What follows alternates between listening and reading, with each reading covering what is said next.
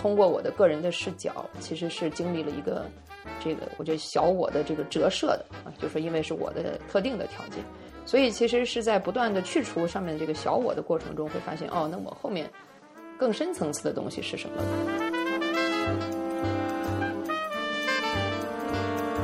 那从你自己来讲？你的我，你丢马找马，找不着马怪自己，又发现这个马其实就是世界的问题，也不是我，然后到最后可能就是通过我丢的马。嗯，你的这匹马是怎么回事呢？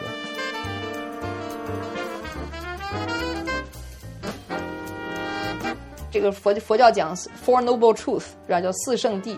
第一个就是苦，就是 suffering，life is suffering。为什么？因为你活在妄念里面，你每天活在这个东西，就是就是我们都在生活在一个 have 的世界里面。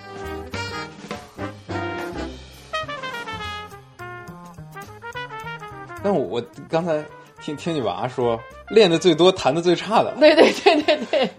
这这个让我很有感触，就是你说你你，比如你你宣传这个教育的理念，然后说爸妈不能激娃，对吧？不能做一个虎妈虎爸，不能对娃一这个要求太高。但娃对你也要要求很高啊，说明我的教育很成功啊，对不对？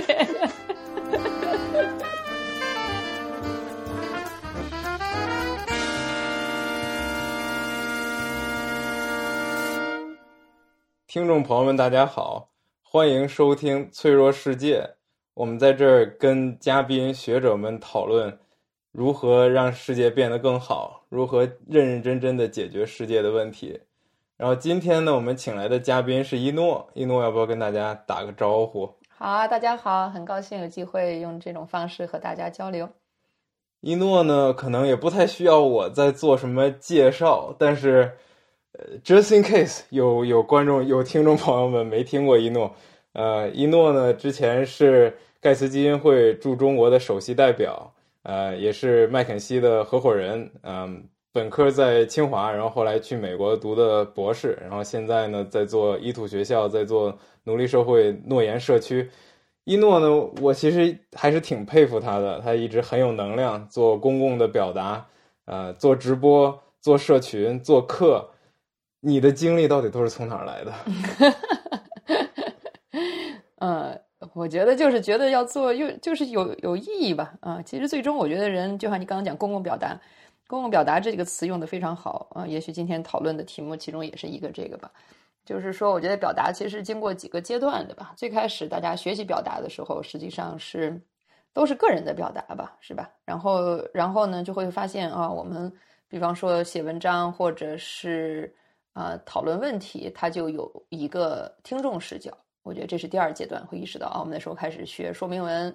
啊，议论文你就会知道，哎，怎么样去有听众的或者是啊读者的视角，然后就会到第三个阶段，我觉得就是开始意识到，其实，嗯，不仅是一个听众和观众的视角，有的时候你说的东西，也许听众和观众并不关心，呃，读者哈并不关心，但是他也有被表达的意义。然后这时候可能回到最后一个阶段，也就是说，就是这个时候似乎是从小到大，是吧？从很个人，嗯，到读者、听众，然后到。啊，所谓的公共议题，但是在这个时候，你会发现，其实它，呃，真正能够表达好所谓做公共表达的结果，其实回到原点的，其实是一种自我的真实的表达吧。嗯，就是大概是这么一个圈儿。我觉得要从这个角度来讲，其实能量还是所谓的能量，其实是来自于真实表达的这样的一种愿望吧。对我，我觉得这个视角其实很有意思，就是其实。看起来公共表达是在跟别人说话，是在跟一个公共空间说话，但是一定程度上是我们在发出自己内心的声音，甚至一定程度上是我们在自己跟自己说话。嗯，那我们怎么知道说什么呢？有什么东西就那么值得让别人知道？因为我觉得有的时候，比如我做公共表达，我也会有，我也会有胆怯，对吧？就什么东西好像是别人会感兴趣，什么东西好像是就是我，因为我太热爱自己了，我太自恋了，我觉得这个东西我必须要跟别人分享。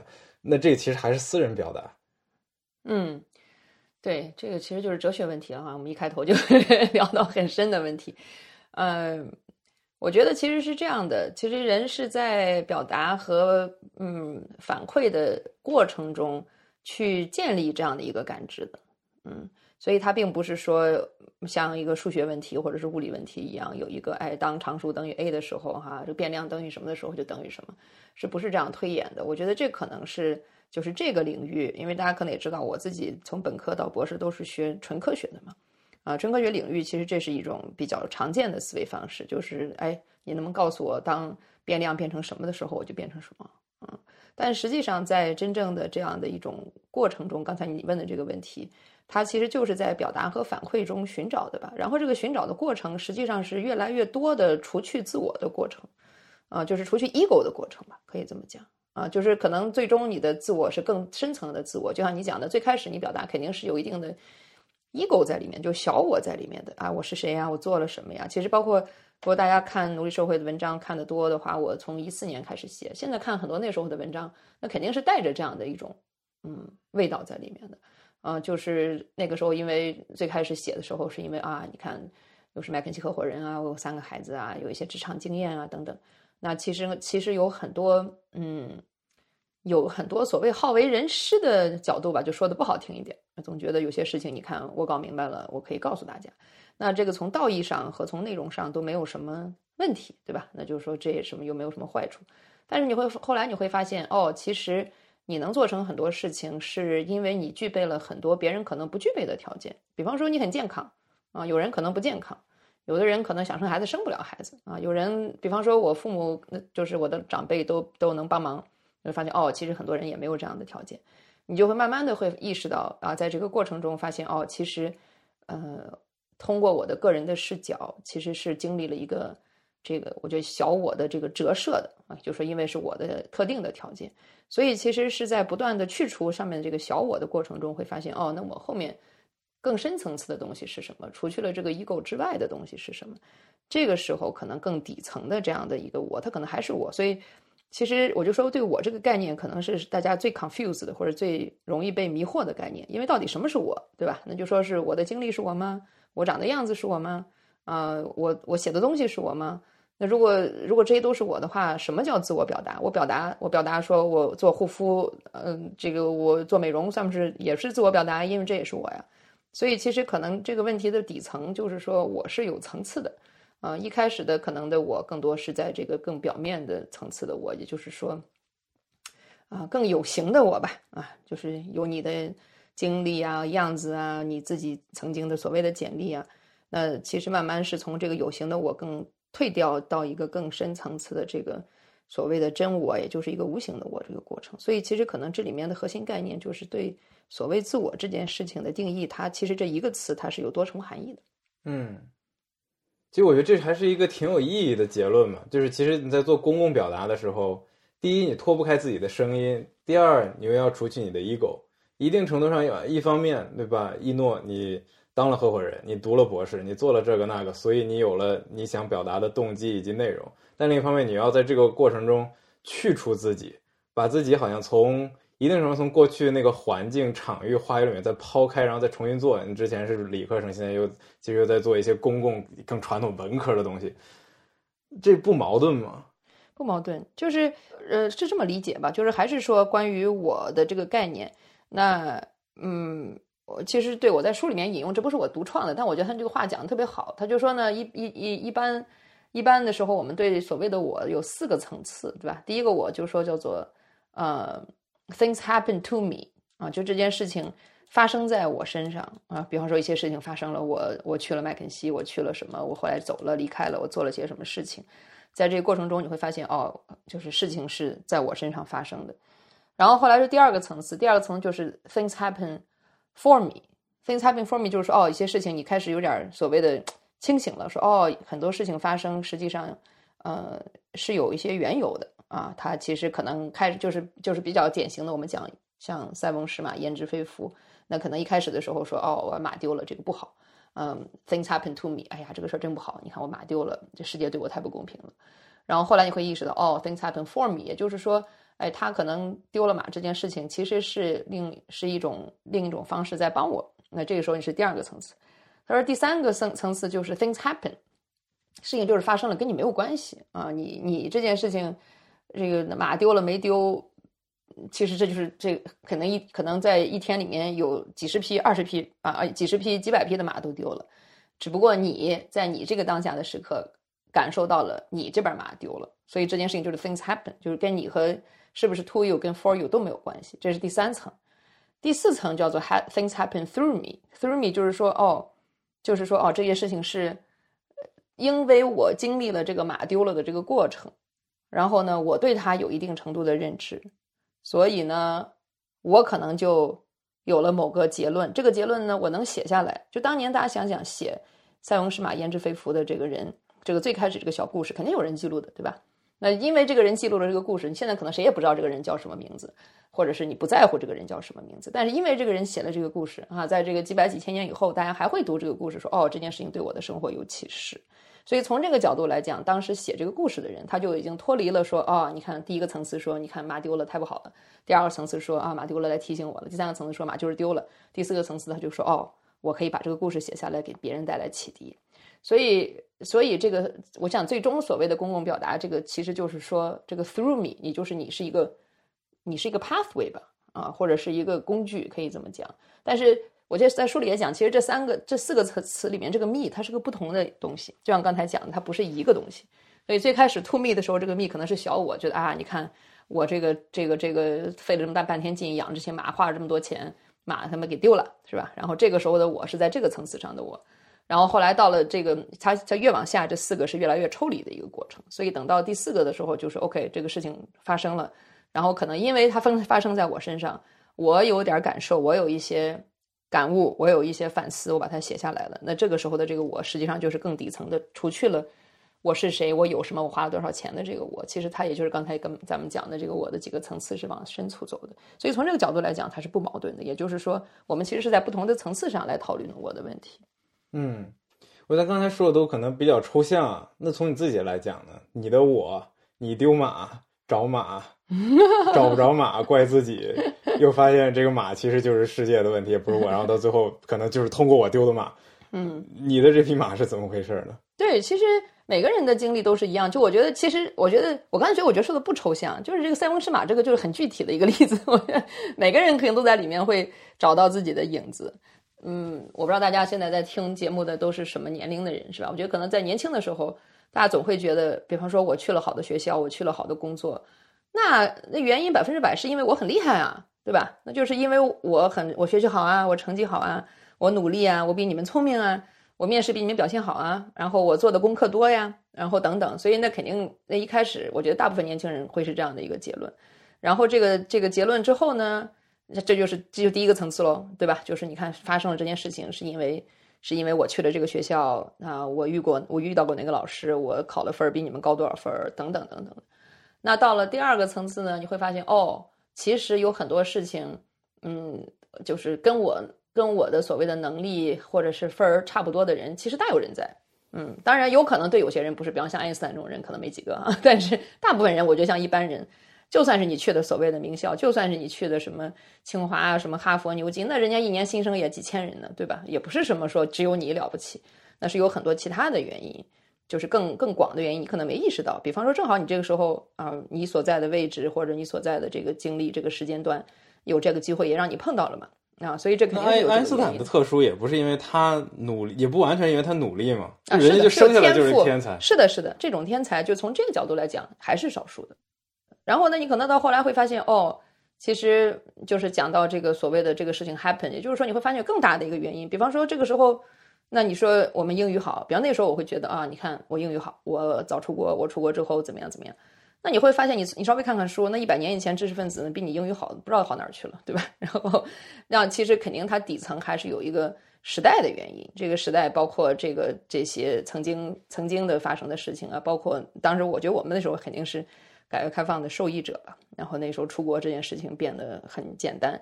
相对来讲很简单，就你不需要什么有家里有海外关系啊什么的，就一般人的家家庭，如果你只要想做，肯定是可以出国的。包括后来我才意识到，比方说我们那时候能出国，是因为那美国有大量的这个科研的经费是给到支持国际学生呃读研究生和博士生的，所以如果没有这个也你也不可能，对吧？那就说，所以其实有很多很多的原因是你不知道的，就说 OK things happen，等于说我我正好就是在这个河流里面跟着飘就飘到了嘛，那就挺好的呀。就是其实有很多原因在里面，嗯，所以就是你慢慢就会就是用英文早叫 humble，你会发现哦，很多事情的发生不是说因为啊你李诺聪明，你你做到，当然这个这个是不互斥的，那你可能也也不笨，也付出了努力，但是其实并不是并不是他们不是决定性的原因。那最后呢，你会发现哦，所谓的 happen through me，你就发现哦，其实。我们的经历，你看现在我如果回想我出国的时候，二零零零年，那个那在这个过程中，你会发现你的因为那个特定的一个时间段，你的一些经历，你其实经历了很多蛮重要的历史事件吧，可以这么讲，对吧？然后我记得那时候像零八年的时候，那对中国无疑是一个转折点，那时候突然好像中国就走向了世界舞台，因为奥运会。那时候美国经济危机，那时候就觉得好像很清醒，哈，很很不一样。这个整个整个趋势，就是哦，就是整个中国的发展被大家所看到。那如果去回看这些年发生的这些大的这个宏观的叙事，虽然也是一个个人的叙事，但是你会发现你的叙事跟宏大的叙事，它是肯定是是有 synchronization 的，就是它是 synchronized。那那这个里面你就会返回来去回照，说哦，这些 what does it mean 是吧？大概这么个意思吧。我觉得肯定也不是有答案，或者也不是有什么。我觉得每个人都是在争取更多的接近事实，因为没有人说 claim 能够真正的说知道哦，到底什么样是全貌，什么样是真相。但是至少在这个过程中，你是更接近的这么一个努力的状态吧。嗯，我其实很很对这个中国人出国这件事挺感兴趣的。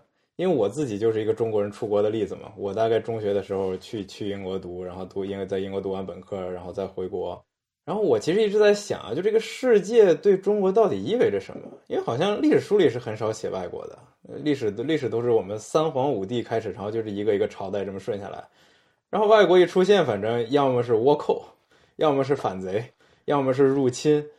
外国人好像不是个好词儿，最充其量是个。中立可能就到最近最近二十年三十年，突然就有了“老外”这个词儿，让让这外国人突然变得可爱一点。但是在我们的历史上，好像老外外国人一直都是一个挺凶神恶煞、拿着枪炮然后要过来冲击我们的呃一帮人。那我觉得像你出国的时候，肯定也都有这种这种概念。我出国的时候也有，呃呃，但是出来之后，我觉得内心还是挺复杂的。包括你看，你是本科毕业的时候出国。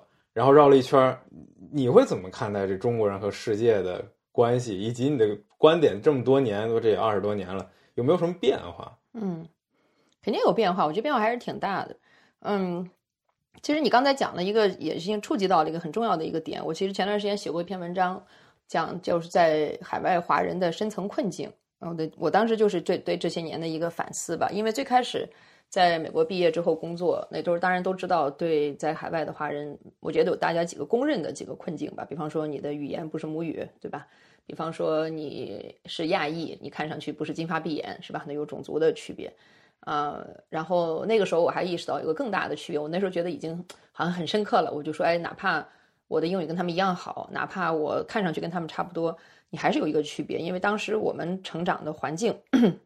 可能你们这感受要少一些。我觉得当年我们成长的环境，呃，就是七十年代的中国和七十年代的世界是完全不一样的，对吧？就后来你会知道，比方说美国六十年代那时候民权运动啊，然后包括整个这些这个呃，就是那那时候的 hippies 嬉皮士啊觉醒啊等等，就那个时候中国在发生什么，完全不一样。所以你会发现，哪怕你可能是跟美国的同龄人，你的生活体验是完全不一样的啊，所以。所以那个时候会发现，哦，这其实更底层，也就是说，不仅是语言，实际上我们是出生在同一个年代，但是生活在不同的时代的人，明白吗？就是我觉得那个时候是我感感受很大的。就回到你的那个，所以我就觉得，其实呃，在海外已经到海外的中国人，其实分几类，一类就是说，嗯，大家留学生，留学生之后呢，在在国外待了几年就回去了。然后回去之后呢，大家当然这几年也不是没有价值和没有意义，但是可能并没有真正在海外。啊，作为一个嗯，就是长期的或者有效的公民去参与当地的生活，我觉得这是一类。然后还有一类就是留在这儿，留在这儿之后呢，那个因为最近这些年里面的工作机会也非常多，很多人肯定也相对啊，那中国人也比较努力的工作，然后也有也有很多机会去在美国留下来啊，或者比方在以美国为例吧去工作，然后就慢慢的其实就开始就是所谓比方说海外华人这个身份，这是一类。那还有就是更早的，你后来才发现，其实所谓的海外华人，比方说在在美国的华人，可能从当年淘金的时候，一八几几年修修铁路的时候就开始了。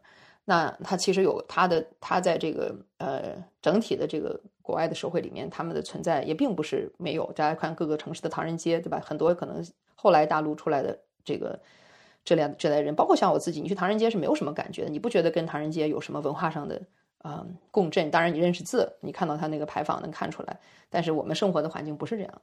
所以其实他们在这底层是有很多，就这一类也是有的，就是不同。所以其实我就说这个，所以有时候我们讲所谓的出国的人，或者是到国外的中国人，他是个非常笼统的概念，非常笼统的概念。其实每一每一类他的这个具体的体验是很不一样的。但是我觉得可能整体来讲，不管是短还是长，其实都是刚才我讲的那三层底层的，一个是历史叙事的，一个是我们对这个西方这个社会规则的理解，还有到底层的这个叫文化和信仰层面的理解，其实都是。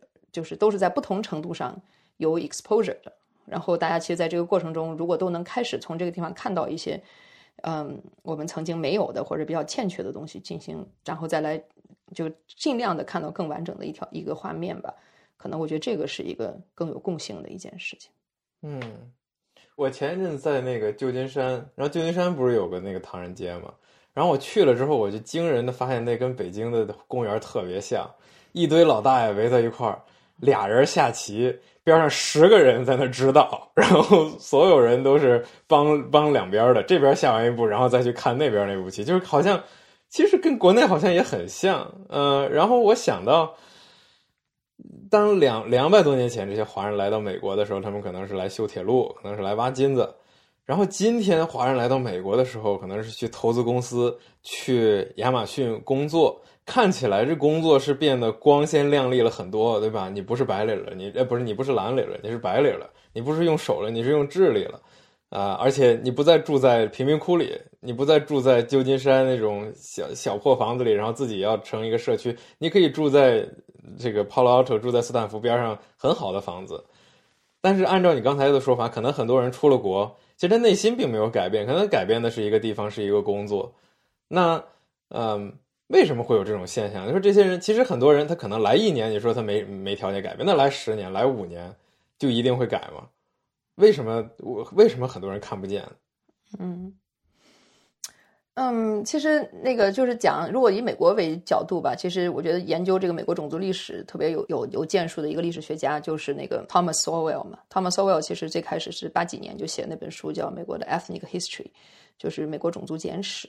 然后它里面就提到了。嗯，有专门一个 chapter 讲中国人的，然后其实讲中国人，他最后的他就讲整个唐人街的发展。其实，嗯，可能现在跟就是我觉得唐人街的主要的文化其实肯定是就是中国广东那边的文化，因为最开始的移民都是从那边过来的。嗯，他们的这个呃，他最后那个 chapter 结结束的时候，因为他八十年代写的那本书，等于他那时候回顾，就是他从他那边往回看，大概一百三、一百五十年，整个中国人在。华人在那个美国的 existence 就是存在的这种状态，他最后就写了一句话，他就说，其实就是就是中国人已经从当年的唐人街已经有了长足的进步，因为当年唐人街基本上是大家一个是都住在唐人街，中国人都住在那儿，第二个呢，大家从事的职业是非常单一的，那比方说就是修筑的，或者是淘金的，或者是或者是开洗衣店的，啊，当时就是所有的美国的洗衣店基本上中国人开的，大家都去那儿洗衣服，然后呢。啊，包括中国餐馆吧，基本上就是就这几个东西。餐馆还是更靠后的。然后他当时那个 chapter 的结束就说了一句话，说说到了一九八几年，说现在中国人已经这个更融入美国社会了。然后他用了两个词，叫 residentially and occupationally，意思是什么呢？就中国人已经从唐人街里边搬出来了，就他们不仅光住在唐唐人街，他们在外边也开始买房子了。第二个呢，就是从事的职业也不仅仅是刚才那几类了，他可能从事其他的职业。就是，但当然，他当时 end 这个 chapter 的时候是一个比较正面的这么一个意思吧，就是已经有长足的进步。但是你想想，这个太惨了，对吧？就只不过你你你已经不居聚居住在一起了，你在外面开始租房子了，然后你从事的职业已经这其实是个非常非常低的要求啊。但是这是在中国人在美国一百五十年以后，就是这回看看到的这样的一个一个一个状态。但是像当年同，因为他有同在同名书里面讲了所有的种族，有当年的犹太人，然后从爱尔兰人，爱尔兰人其实来来美国是差不多时间的，也是一八五几年那时候爱尔兰闹饥荒他们过来的。但是后来其实那他们肯定在美国的政界、各种商界等等等等等等，其实是有是有很多很多的这个嗯，就是深度参与的吧。所以其实这是当时我就感觉很有意思的一点啊。当然那个时候的原因就是说，嗯，就中国人从来没有把美国当过自己的家，那些人是不是不这样的，对吧？就是他们所有的钱都会寄到国外国，寄到那个寄回国，然后呢，所有的这个如果死了以后要落叶归根的，也要也要运回去的。就是所以就就是这个可能是很很很底层的原因，就大家不是说来这儿开拓开拓新的生活，在这儿待下去的。啊，大家在一块儿住或者做这些职业，只不过是个挣钱的手段啊，或者是生活的方便。你说这个趋势现在有没有？我觉得还是有的。啊，就大家可能不像当时那么，呃，就好像当年的那些劳工一样的，但是很多人还是这样的，觉得啊，最好就是，当然最好的状态是两边都站着，对吧？我在在这边也可以，因为的确是国内特别这些这些年的发展，你要来论生活的方便，论这种文化的亲近。那肯定是比美国要好的嘛，基本上是这样，就是大家还是并没有说，嗯，说哎，我就我要在这儿，就是这是一个整体的文化的这么一个底色，我觉得啊，当然不是说这是大不大部分都是这样的，但这个底色，我觉得这种惯性还是存在的，这可能是一个原因。第二个就是说，因为刚才我们讲的这三重困境，所以呢，你就算在这儿想留下啊，你想开始做，想想融入，其实是有你意想不到的困难。你最开始的时候可能以为是语言的困难，嗯，但是你会发现，其实，比方现在大部分的人到到美国来，没有那么大的语言困难，对吧？就是你你可以说你的语言说的不够母语化啊，你对很多东西要学，没有那么难。但是刚才我说这三层，我我提到那三层，实际上它是非常它是非常有隐蔽性的啊。你你可能看上去你也是哈佛毕业的，或者你也是某名校毕业的，你读了一个什么呃工程的这个博士，你去了一个硅谷的公司。那似乎跟一个在美国读书的一个人是一样的，但是你其实，在跟他在文化上，刚才我讲的三层上是有巨大的区别的。所以，所以有的时候我们特别是读这种理理工科，读读这样能找到工作的人，其实是给你创造了一种假象。这种假象是件好事儿啊，就就说，因为美国需要这方面的人才嘛。那你你因为你在这一项你在一项上满足了这个就业的需求，所以呢，你你就在美国有这样的机会。但是刚才我们提的那那几重困境，它并不会因为你找在美国找到了一份工作。就突然自动消失的啊！但是，所以，所以，我觉得大部分的人在华人在在美国的困境，其实就是这些困境。因为你觉得 you don't belong here，对吧？为什么 belong here？那别人说的历史，你说我们历史不是这么学的，对吧？别人每天就跑去什么做志愿者，你说你为啥做志愿者？不应该上面说了吗？对吧？然后别人每天去什么 church，你说我也不信这些东西。所以，其实你你你在这有一份工作，然后你去你你在挣工资。然后呢，你也能买得起房子，你也能做有这样的社会参与，但是其实底层在文化上的融入是很难的。这个文化是超越了说是语言的，觉得每个人都可以看好莱坞电影，我觉得能看好莱坞电影觉得喜欢，并不是文化上的融入，而是刚才讲的这底这几层东西。所以我觉得这也是原因。但是我我包括我当时为什么写那篇文章，包括我现在在美国做的一些事情，我就希望大家意识到，首先这个困境是在这儿的。呃，第二个呢，就是说我们这些困境不是没有解决的方法的，而且其实解决这件这些方法，不是说我们非要去找个硬骨头啃，而是说你在解去刚才讲这三个层次，你在学习去去去这个所谓的补课的时候，其实是让你自己内心更清明的，就你看世界会看得更明白。然后你也对很多问题的看法不像以前那么片面和偏激，其实就是最终实际上是你自己受益的。当然，它也会让你在职场的融入啊、什么升职啊，就是我们平常认到的这些表面上的好处，那肯定也都是会有的。但是更底层的是说，让我们自己其实去理解，在一个社会里面，我们如果感到格格不入，它的底层原因是什么？不是说我长得像中国人，或者是我中中文有口音，就是我们认为那些原因，它并不是根本的原因。那这些，所以其实理解到这底层的这些原因，其实是让我们自己的生活能更有。更有更有自主自主性吧，我觉得这可能是如果我们讲的很自私的一个原因。当然，好的原更有更大的好处就是说，我们对社会问题、对国际上的所谓的问题、对政治问题，其实也都是会更清楚的。嗯，我觉得你刚才其实描述了一个，我觉得你描述了一个海外华人的路径了，就你从中国然后来到美国。然后，但是其实你还是带着很多固有的文化、固有的习惯的思维，然后再去看待美国，又觉得格格不入。当然，一种方式就是你更加接近这个社会，人家去教堂，你也去教堂；人家做志愿活动，你也做志愿活动；然后这个人家可能给公益组织捐钱，你也给公益组织捐钱啊。那我在想啊，就是这个从一个中国人变成一个美国人，听起来好像也不是一个特别特别激励人心的事儿。那就好像是我我们来到一个新的环境，那我们就变成他。在我的心里，可能啊，中国人变成美国人，好像就不如所谓中国人变成一个世界人，嗯，更听起来更更值得。因为反正你你从一个国家人变成另一个国家人，那那变哪儿不一样呢？嗯，为什么一定要变成美国人？那不能变成英国人、法国人、德国人？那我觉得好像，如果我们变成一个世界人，对吧？就就抛弃或者叫重新反思这个国家身份带给我们的这种限制、束缚，以及以及赋能，的吧？就是我们我们我们我们来自中国，我们生在这儿，可能你怎么着你也抛弃不了你你的这个，或者你怎么你也未必想抛弃这个你你你从小获得的这些东西。你觉得中国人有可能变成世界人吗？这是一个我们应该琢磨的事儿吗？我觉得这样的，首先我不觉得刚才我讲的是说我们中国人应该变成美国人，就是当然，如果是在美国的呃住下来的中国人，不回去的中国人，在这儿定居的中国人，那肯定是是他要走过的一个议题啊。那那那更多，如果是中国人、美国人，那肯定是一个叫做执行层面上，那肯定的呀，对吧？你有一个你的护照的问题啊，是吧？你是属于哪个国家的问题？你在哪儿交税的问题？所以这个这个执行层面肯定是有的，但是底层其实我觉得像美国的文化也不是说。大家都要变成一个样子，就是美国就是一个移民国家。其实像美国和加拿大，呃，可能就是它是一个典型的移民国家。然后这个国家形式其实是是很独特的。你刚才讲英国、法国、德国，它不是移民国家，所以你要想变成英国人、法国人是绝对不可能的。但是美国、加拿大可能美国更明显吧，那它就是这样的。那它它的人口组成。就是从最早的和到现在的移民组成的，它就是个移民国家，所以它的确是有特殊性的。我觉得啊，这个不是说因为我在美国做这样，我也可以变成日本人，你变成印度尼西亚人，你变成什么呃，你埃塞俄比亚人是不可能的，因为它这国家的它是个民族国家，它不是个移民国家，所以它是有这个层表面的这些问题的。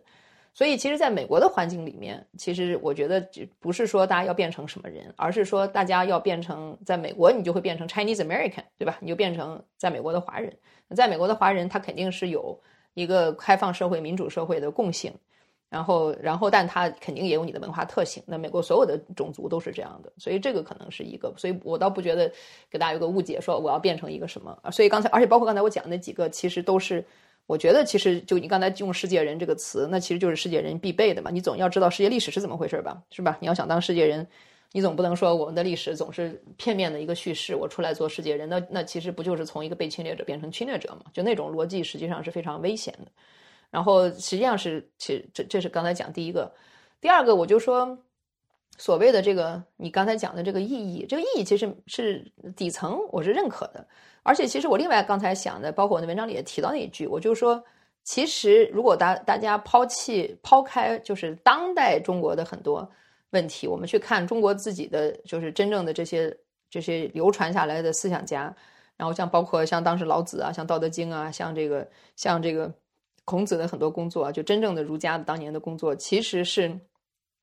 是非常具有现代性和世界性的，嗯，就是所以为什么你看，在美国或者在欧洲的所有的这些，呃，这个讲讲到真正的智慧层面的，没有人不知道《道德经》，但是反而是中国人可能知道《道德经》很少。包括像《道德经》是怎么到西方来的，实际上大概是十七、十八世纪一七几几年吧，我如果没记错的话，应该是个什么法教法国的什么传教士，然后发现了，然后翻译，好像我如果没记错的话，第一版是翻译成法语的。然后从法语之后又变成英文，然后才变成现在。现在实际上是除了圣经之外，应该是说这个这个这个发行量 最大的一本书，或者这么一个。所以其实你从这角度来讲，那它本身就是具有世界性的。嗯，只不过如果大家看自己真正的，你比方说我们总会觉得我们的文化是是儒家文化，但不是的。中国这些年的从秦朝有一一一一到现在，其实是它叫什么？实际上是叫外儒内法吧？这应该是当年秦晖老师提出来的。就它内在是一套法家的文化，它儒只不过是外面的一个表象。所以，其实我们自己的文化里面，或者我们现在经历的当代文化里面，是没有什么真正的用到的这个。就我们经常的把儒家东西拿出来讲。所以我当时就说：“我说中国人的困境，并不是说我们呃不了解西方文化啊，我们是什么东方文化跟冲突的困境。我说当代中国人的困境，是我们既不了解西方文化，又不了解东东方文化。我们并不了解。你说有多少人真正理解孔老子在说什么？”啊，包括他这个东西是什么意思，是吧？这个道是个什么东西？这个道其实你要真理解了，跟这个跟跟跟你大家讲的很多这种这种呃叫什么呃抽象意义上的上帝是完全一样。如果把不把它想成一个人的话，讲的是很对的。其实就是指的更更底层的一个这个世界和和社会运营的一些运行的一些底层规律，其实是完全一样的。所以我是觉得，从世界人角度来讲，就是它不是一个对立的。就我觉得真正的其实是真正实际上是统一的，不是说美国人怎么样，意大利人怎么样，德国人怎么样，中国人怎么样。这个东西其实是说到底是是比较表面的。我就说这表面有几个层次，首先有一个对吧？有一个最最最执行层面的层次，你这国籍问题，你想去当一些国家的人，你当不了。第二个呢，它有很多文化的东西，我们一会儿可能看到更多的是文化的差别。但是如果我们去看文化底层的东西，其实所有东西，包括所有的宗教，你看佛教的东西，什么印度教的东西，什么什么犹太教的东西，什么什么这个这个基督教的东西，什么这个伊斯兰的东西，包括《道德经》，最终其实讲的很多东西是非常一致的。所以我觉得从这个角度来讲，你你做好真正的这个自己文化的理解，真正文化的内涵，其实也就是在做世界人，哪怕你不说英语，哪怕你没有在国外生活。所以我自己反而觉得，其实因为我有很多朋友一直在国内啊，我倒觉得我在，我也有很多国朋友在国外什么的，我倒觉得很多生活在国内的没有出过国的人，他的可能对对世界的认识反而是更具有世界性的啊，所以他其实不是一个简单的说你是不是在国外留过学，是不是有这个经历啊，就如果从这个角度来讲，我觉得我们每个人在自己的生活里面，如果我们愿意去打开眼睛去看书，去理解到底发生了什么，到底历史怎么回事儿，到底不同的社会形式是怎么形成的。然后，这个我们个人在里面的是是这样。如果我们去做，国内有好多这样的很很很好的知识分子一直在做这方面的工作。其实从这角度来讲，它是就是实际上是没有那么说表面上看上去的区别的吧。嗯嗯，我觉得你刚才说这个特别有意思，就是一一说到世做世界人，好像就是我们得从中国，然后去美国，去别的地方，去各种各样的地方，然后去特远的地方，越远就越世界，越远就越好像打开眼界。但实际上，就是，嗯，我在我们自己原本生长的地方就具有极多的世界性，无论是我们自己的文化，还是我们就生活的那个地方，听那些故事，姥姥奶奶、这个爷爷他们之间，他们之间那些事儿，其实可能就很具有世界性。对，是的，是的。而且像比方说，你像你们在做公益嘛，你看很多，比方说，我就我那时候我在做一土，我就说，我说你看什么样的是国际化的议题，不是说啊，今年。你组织个下教，我们去牛津转一圈那我就是国际化了。如果我说，如果你在家里面关心这个垃圾分类的问题，那就是最国际化的问题啊，对吧？然后包括像像那个跟我直播的那个千和社区，他们是在广州城中村里面做流动儿童的问题，那就是非常国际化的问题。这就是大家都在关注的这些问题，就是这个弱势群体的问题、女性的问题，然后特别是在这个就是在就是社会机制边缘人的生存状况的问题。包括我们上次我另外一个直播跟跟那个。跟那个呃王克勤老师做的尘肺病的问题也是一样的呀，就是实际上，嗯，这个问这些问题，就像这些人，我觉得王克勤老师肯定肯定一个英语英文都不会讲，我觉得是他不会的，他是个非常优秀的中文的调查记者，然后这个后来一直在做了十年了，做大叫大爱清晨。是关注中国有六百万这个尘肺病的病人，那你要看他做的工作，整个工作的思路方式啊，这些东西其实跟就是世界一流的公益组织是没有什么区别的。虽然他可能不会说英文，然后他也做的事情也没有拿到所谓的跟国外又怎么样，但是实际上底层是是非常像的。所以其实就是你讲的，有时候我们不能把就是这些表面上的这个。呃，就是去过哪儿是非常 physical 的，就这种 physical 的这种区别其实是很表面的。那很多或者反过来讲，很多到了国外的中国人不也一样吗？有个词叫做背井离乡嘛，是吧？背着个井离着乡 到这儿来看到的东西，还是每天在看曾经在国内看的东西，或者你的你是你的思想是不愿意打开、不愿意发展的，这种人也多的是啊啊！所以不是说你在国外就国际化了，你在国内就是土鳖了。我觉得这是非常非常表面的一种。这个划分，这个曾经可能是这样的，现在我觉得这也是所谓互联网的好处吧。啊，当然互联网也是双刃剑了。嗯，你曾经可能是这样，但现在如果你真的想知道到底发生了什么，你是可以知道的。那以前你可能是没法知道的，是吧？如果想一百年以前，那真是不可能的。你这从美国到中国坐个船坐一个月才做到，还得写信，然后很多时候就是只能通过这种只言片语的一些描述去啊去想象发生了什么。那现在你如果真想看，你什么都可以看得到。啊，只不过你有多想，所以，所以其实并不是说，对吧？你你在在美国的中国人也有很多人成天打游戏啊，成天看看看综艺啊，也不关心这些问题啊。所以其实这个，其实这个，我觉得也是一个，有的时候是一些假象吧。嗯，所以更多是个人的选择。如果你选择能够看到，想去看到这些东西，想去扩大自己的对世界的这种认知的话，其实你手机上都可以做。嗯，那这里面有没有个悖论？就是比如我自己身边的事儿是具有世界性的，像这个向彪老师总说嘛，要回归附近。要找到具体的情况，要回归具体的东西。这个不要老想着什么国际形势，什么今天美国、俄国打仗了，明天什么英国金融危机了。你好好看看你自己邻居，看看乡亲，看看社区，啊，那到底多附近，呃就算公共，或者多附近就不算公共了呢？我觉得一方面，我们我们我们自己可能自身也具有一些所谓世界性。你读的书，你看的东西，你想的问题，那老子一辈子也没出过国，对吧？这个，呃，康德一辈子都没出过他那个他那个镇，但是他们写的东西就能在全世界传播。那可能你你物理上的移动并不是必要的，但是它可能会有帮助，当然也可能没帮助啊。那那到底多远才能才才才算是才算是公共，对吧？也不能说每天像比如做公益。最近很多公益人很这个支持向标的观点，那个回归附近，然后这个要要要都在邻里之间做公益。我就我就经常想，没人做公益是为了帮自己邻居，对吧？没人做公益是说我们我们这个街道给它扫干净点，都是为了帮助远方的希望帮助的人。那其实这些人就不在身边，尤其有钱人，就是有有钱人周围大概率都是有钱人。呃，如果不即使不是有钱，也不会太穷，也不是说什么这个家徒四壁，全世界最穷的。那到底？我们应该怎么对待远方呢？啊，我们自己身边是世界的，远方呢和身边也没有什么区别。那那那这个公共到底在哪儿呢？对，我觉得这是一个很大的误解。我不觉得是这个是这个意思，而且对向标很多观点我也并不苟同。我觉得我觉得是这样的，就是说你当然是看到的，就是他如果从一个学术角度来讲。这个是对的，就是你看到的是一个具体的问题，但是看到的具体的问题，就是你的思考不能是只限于这个问题，就是它是一个纵深的，而不是说我去限制你的物理的半径，明白吗？就是如果物理半径里面可以啊，比方说你现在就在上海隔离，你半径里边就是这周围的五个房间，我可以去关关注这五个人，但是你要思考的说，为什么我们这五个人被关在这儿？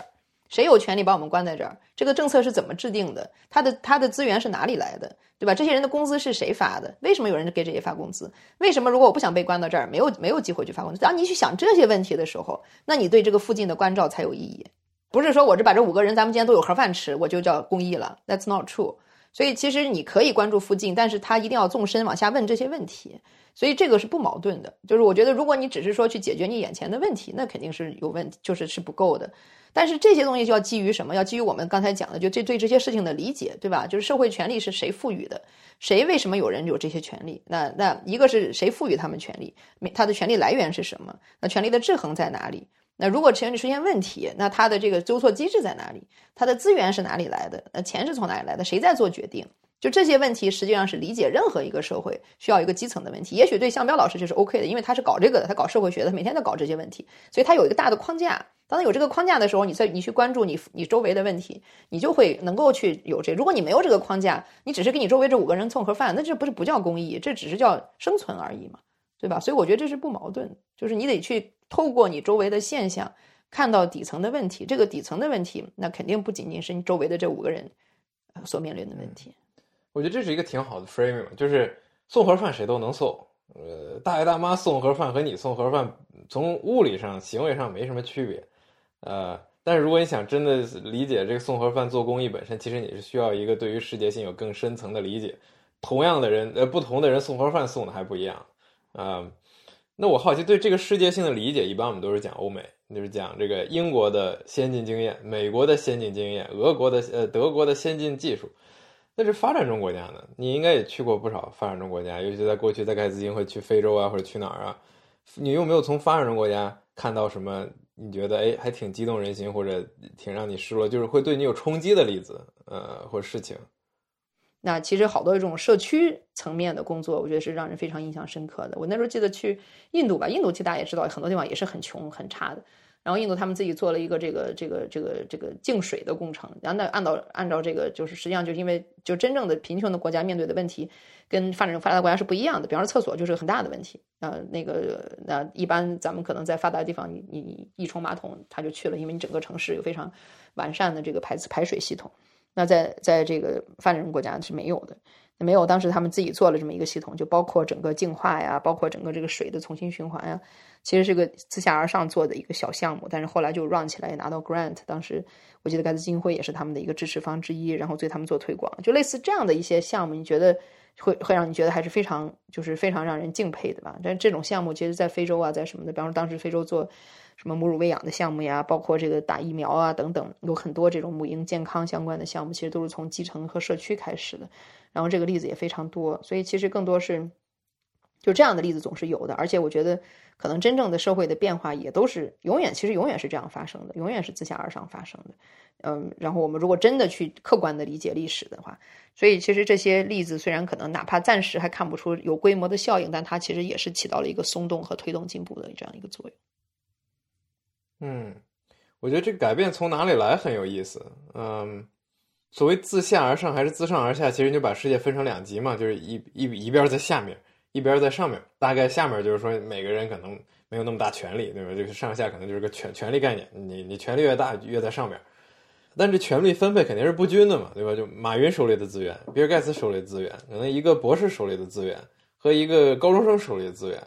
和所谓小镇做题家是都都都是不一样的，所以有有有时候我在想啊，就是这种每个人都可以做事儿，每个人都可以做一点，每个人都是普通人，每个人都是，我觉得没有人觉得自己在上面，大家都觉得自己是这个，还有人比自己厉害，那除非除非你真的能做到某个领域 number one，那你肯定也还有比别的领域有比你厉害的人，对吧？一年你赚十个亿的，觉得也还有一百亿，一百亿就还有一千，一千亿就还有一万亿啊。那如果我们好像觉得，就是自下所谓自下而上才是推动改变的方式，那是不是也也一定程度上，呃，减轻了很多原本应该做事儿的人的责任，对吧？就是大家都是普通人，大家都是一样的，所以我们其实每个人做的事儿都一样，或者应该做的事儿都一样，大家的担当也应该都一样。是这样的哈，我觉得这个。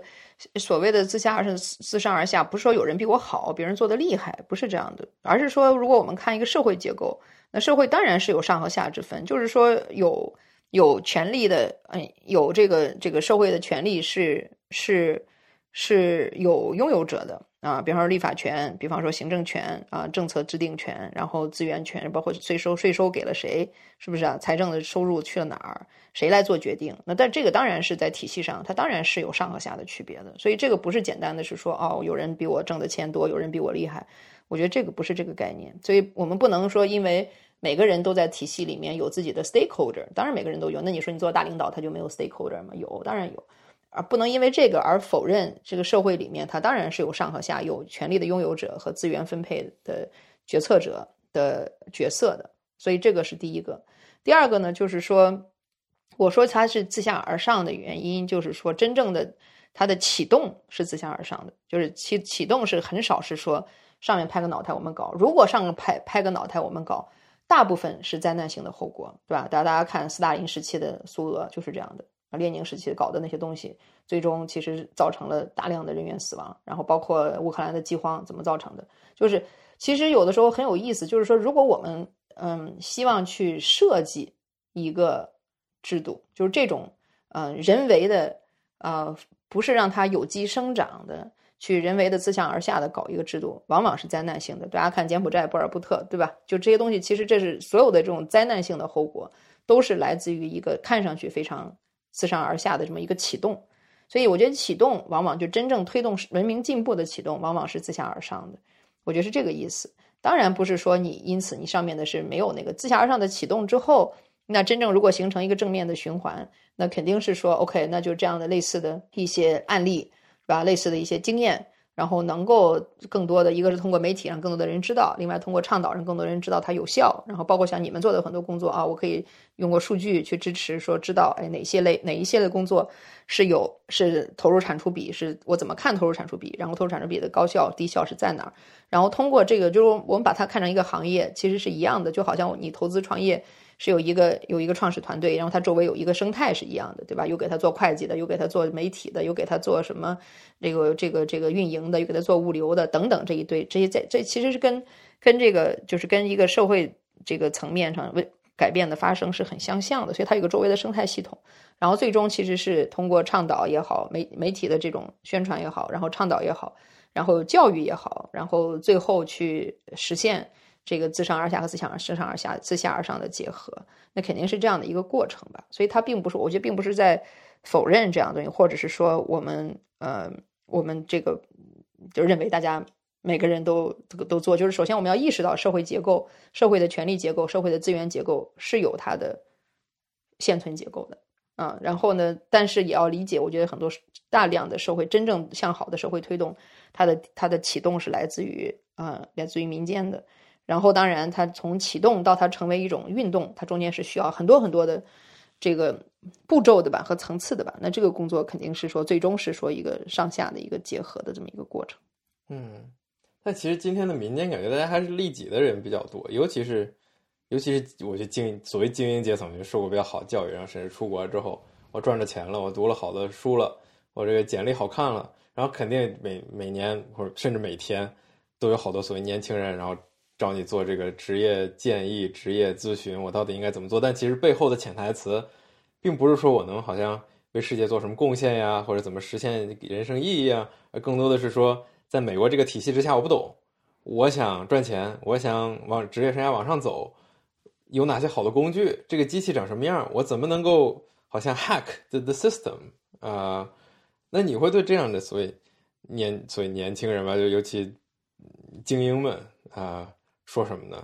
那他们难道我是觉得他们应该应该对世界做的更多？但是好像好像没很多人没没这个心吧？嗯，没有，我觉得挺好的呀。我觉得如果大部大部分人都能为自己的利益去思考的时候，对一个社会来讲，说的不好听点是一个。呃，正向的事情，嗯，就是这是一步一步一步来，它是个分阶段的吧。所以我就说刚才讲到，我说我说那个洛克提的人的天赋人权、自由权是吧？生命权和财产权，你要这么讲，这是不是都很自私啊？是吧？我的生命你们不能碰，我的自由你们不能限制，我的财产是我的。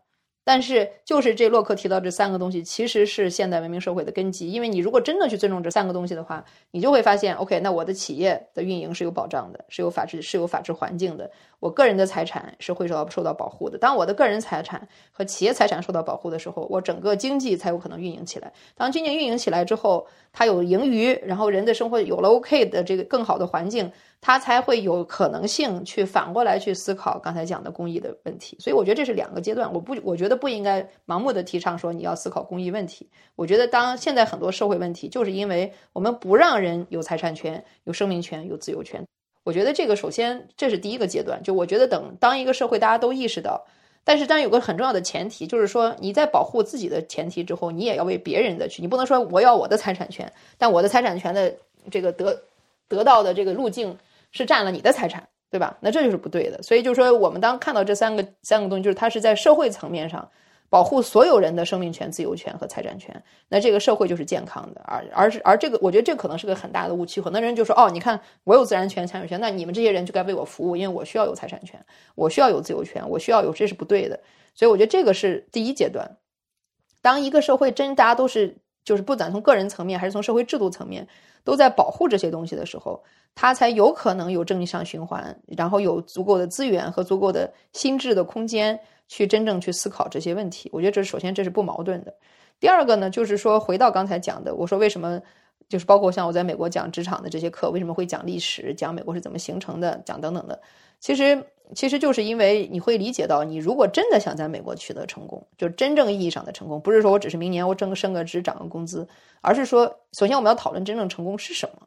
真正的成功，可能很多人想说啊，我有我能财务自由，我能怎么怎么着，我能我就一般大概想到的都是这种在拥有层面的东西吧，或者叫 have 这个层面。但实际上，真正的说你你你有了这些东西，你有了游艇，你有了豪宅啊，你有了这东西，你就想象一下，你今天都有了，OK？那你觉得你这一生就死而无憾了吗？你觉得你的人生意义就实现了吗？你现在可能没有的时候觉得啊，我如果有就实现了。对吧？但是那我就问你，那说世界上真正的所谓的富豪都是世界上最幸福的人吗？是这样的吗？不是的呀，对吧？就是你看他各种各样的什么富豪的各种什么绯闻什么这那的。如果大家虽然觉得可能我们像吃瓜群众一样看他们，但如果你想象你如果是他的话，你每天的生活内心状态是什么？所以首先就是说，大家可能要经历一个演变，就是对成功的理解要从外在的拥有到 OK 我内在的这种富足的状态。这个这个内在内在的富足，其实跟你有多少财产，你可能需要有一定的财产，但是你可能有个十万一百万和你有个一亿二十亿就没什么区别啊。这最后不是说因为你有了二十亿，你内心就有二十二十倍的幸福或者二百倍的幸福或者两千倍的幸福，不会这样的。所以其实首先这是要看到这一点。第二个呢，这是这是最核心的，就是你内在的状态。第二个呢，当你有这种内在状态的时候，其实你在事业上才能走得更远。那这个里面，你内在状态形成刚才讲的内在的这个富足，我们其实是讲，那人这也是各种心理学家有各种各样的 paper 说，那人的幸福感来自于什么？那来自于你跟周围人的关系。那这个关系如果是基于交易的，哈，基于我有你没有的，基于我比你要高级的，那这个关系肯定不是会给你带来富足的关系。所以，哪怕你最自私的说，我就是为了我自己好，那什么才能让你好？那其实是当你的行为有利他的这个元素的时候，你才真正能好。其实就是这样的。所以，当我们把这个事情放在一块儿，就它不是说好像跟我的成功是个相对立的东西。说好像我这个跟我的战友，我就总讲嘛，我说有时候我们总用物理的定律去去思考问题。比方说，我有一百个豆子，你拿走了二十个，我就剩八十个，对吧？但是如果我有一百个。一百个爱的能力，你我我有两个二十个给了你，我并没有因此就少了二十个爱的能力。可能因为我把一一部分的爱给了某个人，就这种我们是广义的爱啊。那其实你可能发现，哎，我能够给予的能力是更多了。所以它其实是不符合我们平常刚才讲的这个物理规律的。所以当你意识到你自己的真正的幸福和成功是来自于这个的东西的时候，你的利他的行为是非常自然的啊。所以我觉得这两个是不矛盾的。但是所以就只是但是要求我们自己，哪怕是你对你个人的成功。的理解是一个更真实的理解，更接近本质的理解，而不是说你以为的说我占的东西我我多别人少的理解。这个我觉得是很多现在我们的这个年轻人或者中国人需要需要经历的这么一个跨越吧。啊，这个跨越其实说到底是为你好的啊，也不是说好像你为了这件事情我是在帮别人。其实其实我们在这个有大量的心理学家进心理的这个证明，就是你其实人在帮助别人的时候，你的收获。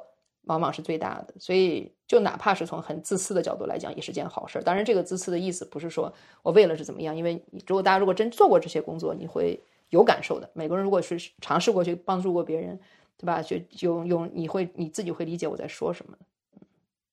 嗯，我这个其实还挺打动，因为我我也在想着我自个儿做公益，有时候觉得就别人会觉得，呃，或者有有有一种话语是河流你在无私奉献。对吧？就是你看起来你也是读过好学呀，你也有机会找好工作啊。如果你想赚钱的话，可能也能赚到。如果你想什么出国有个比较体面的生活，可能也能有。但是你没有，所以你无私，对吧？你放弃了好多个人的东西，然后所谓为了成就他人。我其实不是很喜欢这种无私奉献的的框架，因为我觉得我在这个过程中其实收获还是很多的，收获朋友啊，收获新的见闻，收获这个个人的成就感，收获。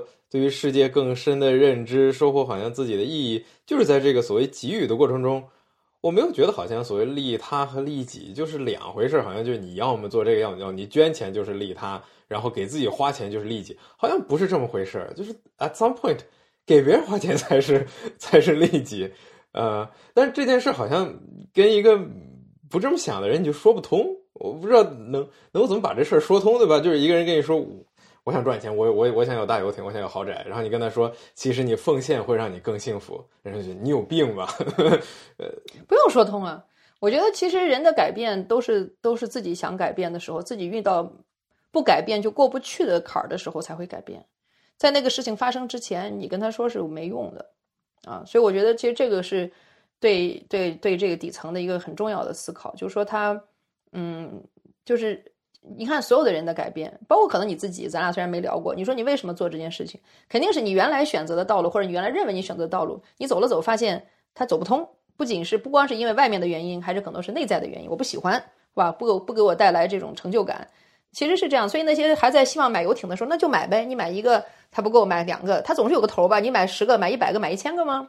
对不对？它总有一个地方是头。那时候呢，so what？如果这个时候你有一千个游艇的时候，你死掉了，你觉得哇，我就比有五百个游艇的时候更幸福吗？当他自己去思考这个问题的时候，改变就会发生。所以我是觉得，就是当他没有思考这个问题的时候，你就是神经病。但是我又我也有一个我也有一个 belief，这个 belief 就是说，每个人你只要是个人，你只要不是个动物，其实大家都有对更高更深意义的追求的，都有啊。只不过这个时候什么时候醒来，什么时候意识到。每个人的造化是不一样的啊。就是比方说像你，你能做这些工作，虽然我没有特别具体知道，那肯定是我觉得是其实比方说愿意给予别人的人，说到底其实是个内心比较富足的人。也就是说，我没有那么多的匮乏感，我愿意给，那就肯定，比方说你能今年二十多岁做这件工作，肯定有你家庭教育的原因，你父母的原因，然后你自己内心是有安全感的，你内心是没有那么多匮乏感的，然后所以对你来讲，给予这件事情是很容易的。如果在对于一个人，他从小就是在贫困和和这种这个很受打压的这种丛林法则的这种这种环境中长大，那对他来讲，他其实底层是有巨大的恐惧的，对吧？他就会觉得，你看我哪我我哪怕有五百个游艇。那可能还不够，那哪天有个什么人来给我收了呢？对吧？如果他是在这种环境下长大的，那他就会这样想，所以他就会愿意去不断的去走。所以其实就是每个人有不同的有不同的这个就自己的路吧。所以我就说，其实能够早一点意识到，就像你认识到说，哎，我其实我同意啊。其实你你你每个人在这个做这个过程中，肯定是自己内心有愉悦感，你才会继续做。如果你每做这个事情，你内心都是一种煎熬的感觉，你也会遇到一个困境，你是你就不再做了。所以其实最终其实是一个自己跟自己的对话。这个对话什么时候发生，在什么样的深度发生，这是每个人自己需要做的工作。所以其实如果这些他们还在不断的索取、不断的占有，那就是因为他还没有面对内心的这个不安全感和恐惧，或者都没有意识到。他会认为我只要多做点船，多多多有点船啊，多有点钱，我就更安全。但实际上这是一条不归路。你发你发现，如果你不去面对你内心的恐惧，你有一万条船，你也会觉得不够的。对吧？所以，但是这个工作，但这个事情，只有当他自己意识到这一点，他才有可能改变。你那之前跟他说，他会觉得就像你讲的，跟你有什么关系？你一条船都没有。我觉得也，我不知道这事是不是就是对这种世界的好奇，或者对世界这种利他之心，是不是就是如果如果你生于贫困，你就不愿意帮助别人，你就想想着自己；如果你生于富足，你就一定会想着我我会我会帮助他。因为就是我觉得这这这两个反例我都能想到了。要生于贫困，但是不不，我觉得不是说你物质上的贫困，实际上是心理上的贫困。所以，如果你把它泛成内心的贫困的话，我刚才说的这个道理是对的。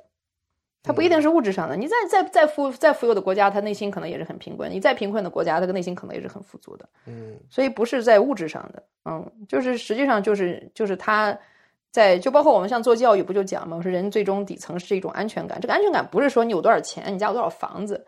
对吧？说你爸爸妈妈每次看到你觉得哎你很棒，就是就是对你的这种认可。那天我跟那黄世明老师做一个直播，他做心理的，那时候他就说，他说凝视是一种功能，孩子来了你看着他，他跟你说话的时候你你就搭理他，你愿意回应他，这就是对孩子一种这是一种功能。我们可能平常意识不到，所以其实这种贫困是这种贫困，对吧？你家里可能住的都是这个带着什么这个。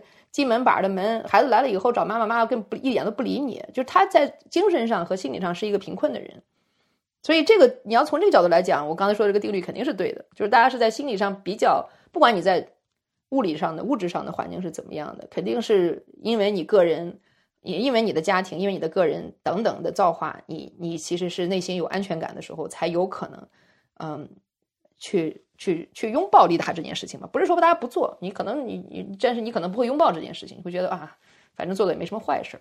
但是真正去做，肯定是当自己跟内心是一种自洽的这种过程的时候，你就会意识到，我去帮助别人，实际上是在帮助我自己。嗯，那怎么能拥有安全感呢？就是当一一种一种方式，就是说，我们教育下一代的时候，要更注意，要有更标准，要有更高水平的这个教育方式。但这种知识本身。你要想平均分配让大家都知道，其实挺难的。呃，无论是也需要言传身教，还是读书，还是上课，还是需要识字，要需要知道各种各样的渠道。其实，如果真想说系统性的下一代的教育，让每个人都拥有安全感，我觉得这是一个特别好的 vision。但是，第一，我感觉挺难的，而且很难平均分配。第二呢，就是那已经生出来的人怎么办，对吧？我知道一诺做做教育。一个口号之一就是要要要培养内心富足的孩子，那怎么培养内心富足的成人呢？难道我们就把成人就放弃了？就反正你你小时候也也没经历这个，你你小时候你爸妈不知道，那 too bad，我们我们只能我我关心下一代了。是这样的哈，其实所谓培养内心富足的孩子，只有当有内心富足的成人的时候才有可能啊。一个内心不富足的成人是培养不出内心富足的孩子的，就这么简单。所以它不是割裂的。嗯，所以为什么我们做家长教育，做包括像做农研社区，都是针对成人的呀，对吧？其实其实就是当成人意识到一些，问题的时候，他就会他对孩子的影响就是潜移默化中就会在发生的。所以，首先路径不是说我们放弃成人，而是说 exactly the opposite，你的成你的路径就是通过有更多的成人意识到这一点，成人去面对自己内心的问题。你这时候，你哪怕没有去给孩子上什么数学班上什么班你会你会发现，你带给孩子的这种这种底层状态是非常不一样的。第二个呢，我觉得 vision 也不是说大家平均分配啊什么的，这个其实是非常危险。你这个想法，这就是共产主义思想，这对吧？大家都一样，每个人都得有一个什么样的父母，父母都是这样。然后包括现在很多想法说啊，我这个我这个得考证，你个上这个什么父母得上岗。我说你凭什么让人考证啊？你是谁呀？对吧？所以我不觉得，我觉得大家要非常避免这种东西。哎呀，全世界必须都这样。然后这个其实这种东西就跟当年人民公社的设计是一样的，是它它它它它的它的 vision 似乎是美好的，最后的结果是是灾难性的啊。所以我觉得这个我也不同意是这样一个观点。那你说路径是什么？路径其实非常简单。你改变世界的唯一的有效的路径就是改变你自己。That's all。你不要去告诉别人，你我周围十个十个邻居都到我家来听我讲课，说你们该怎么对你孩子们，不会没有用的。为什么要来听你讲课，对吧？但是当你看到自己的问题，有自己的生活状态，你会自己发现哦，我能把我自己的生活里面该面对的，我自己的恐惧，我的我的安全感的问题去面对的时候，那你其实反而会很容易对周围的人产生影响，不是因为你想去影响他们，而是可能别人看到了你的状态，说，哎，我也想这样，我觉得挺好。然后我觉得我也希望成为这样的这个人。其实，其实人只有在自己想改变的时候才会改变，人是不可能被别人改变的。但是不是说我们不预期改变？但是改变的路径你要想清楚，不是靠我去说教，我去给你设计一套课程，我让你考试，就这个东西是不会真正。这个东西可能暂时会有行为上的改变，但它不会是长久，它是不生根的。生根的改变实际上是来自于他内在的想改变的动力。所以讲到这个路径也很简单，就是有更多的父母意识到。我现在自己的生活状态不幸福，不管是你对孩子的，还是对工作的，还是等等的，我有很多我无法化解的恐惧。OK，我们其实对孩子为什么有这个教育上这么多问题？说到底就是我们的教育是恐惧驱动的嘛，就是我们很多恐惧，对吧？一想到未来，哎呀，未来不确定啊，找不到工作呀，那我怎么样能够找到工作呢？怎么确定呢？赶快把它变成确定。比方说，你告诉我啊，我干什么什么什么就能上个什么九八五二幺幺，我干什么什么什么考哪个试我就能拿到什么样的工作，就这些其实都是些非常。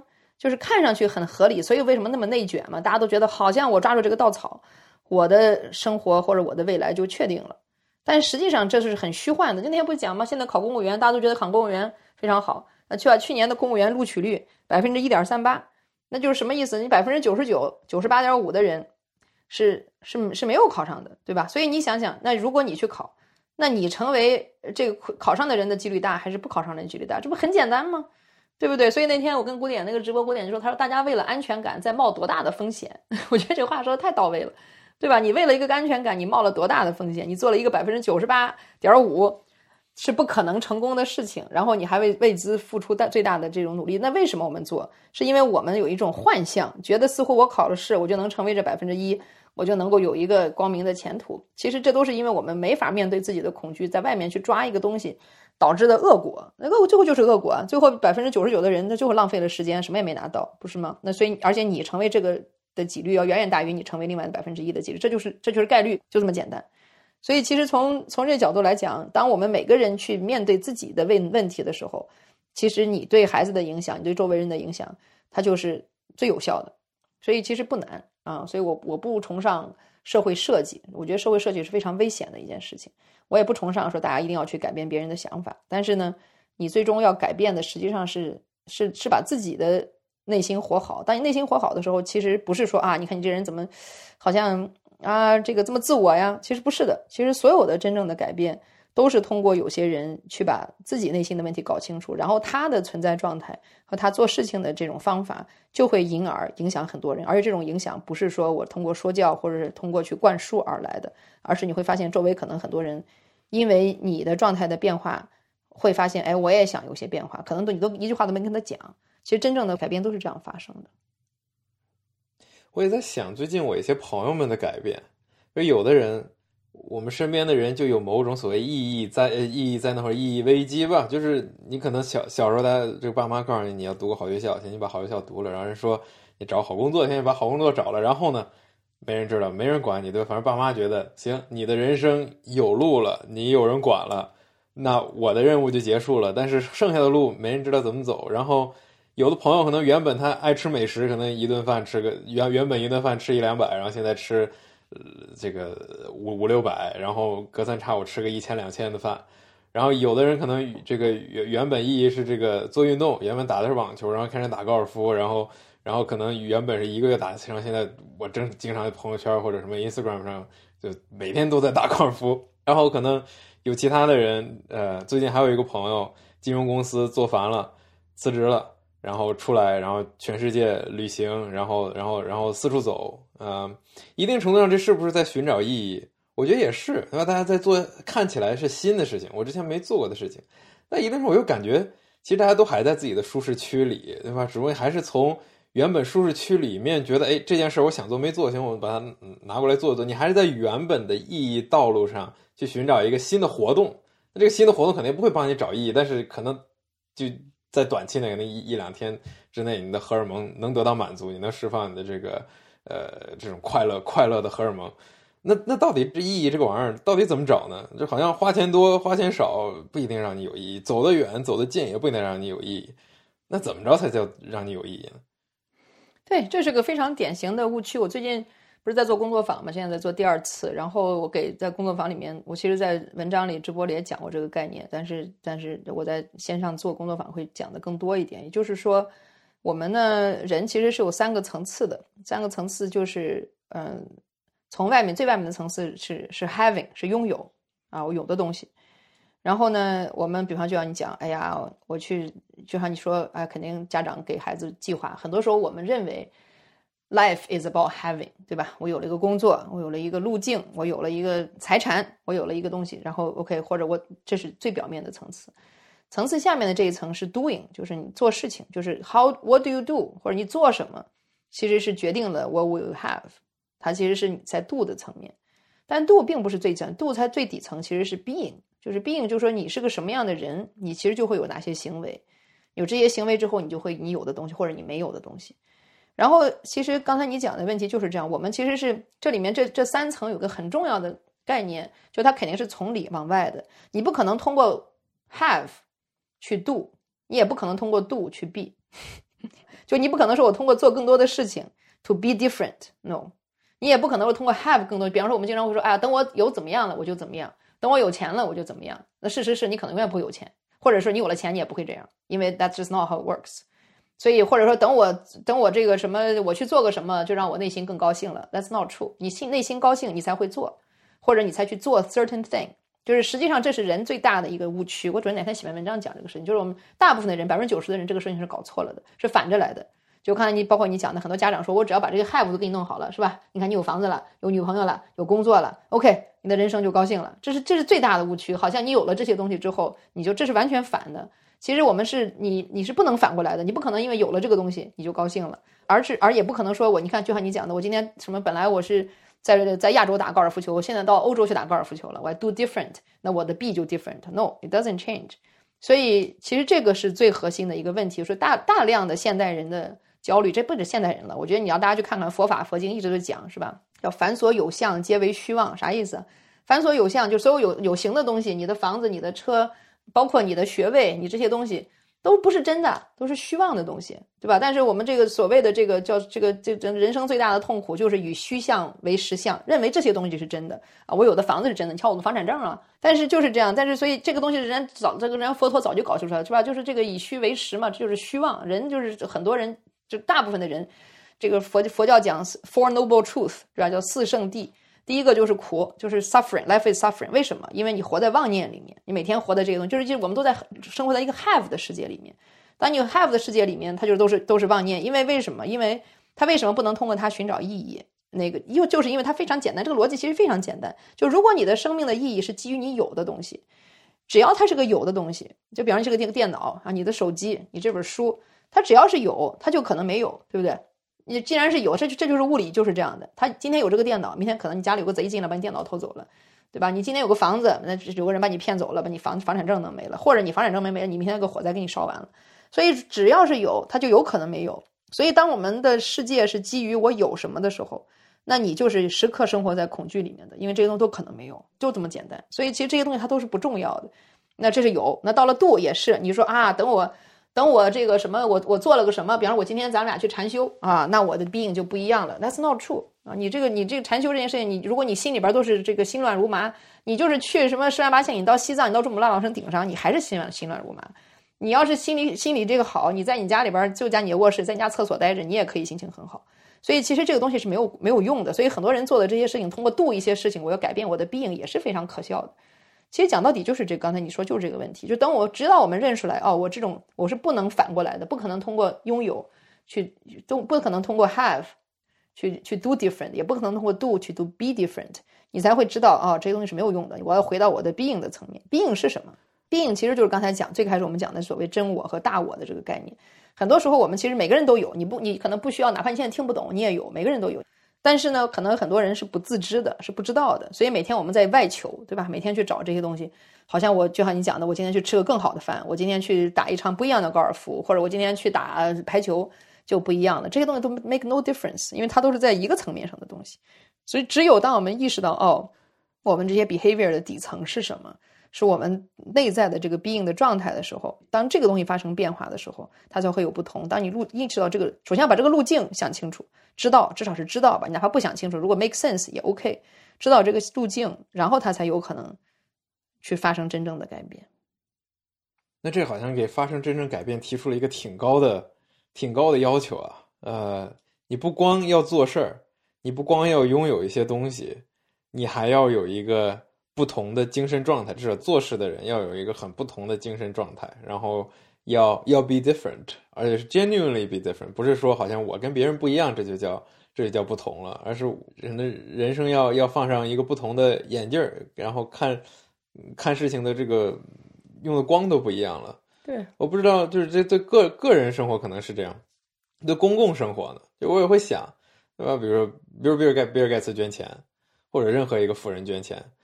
难道不是就是他把好事做了就行？难道不是他把该救的人救了，该做的研发做了，该捐的钱捐了就 OK？至于他是利他还是利己，他是他是猥琐还是高尚，他是想赎罪还是因为他就是想给世界做贡献？他是宗教还是不不宗教？他的病重要吗？如果他能给世界做一些好事，他之所以做这件事情，就是因为他的病不一样，对吗？就是你当然因为你只看到了他做的事情。因为你作为一个外外在人，你只看到他捐了这些钱，就你你只是看到了他在 doing 层面的事情，但是你并不知道他为什么做这件事情。他肯定是 being 有了变化，他才会 do differently。这个是一样的，不是说因为你看不到 being，因此说我你只要 do 了就行。你明白我说什么吗？就是说，其实因为你看到的别人只是 do 啊，有个人盖了个房子，有个人捐了个钱，但是如果你回到你是比尔盖茨，你肯定是 being 层面有了变化，你才会 do 这些事情。这个对任何人都是一样的。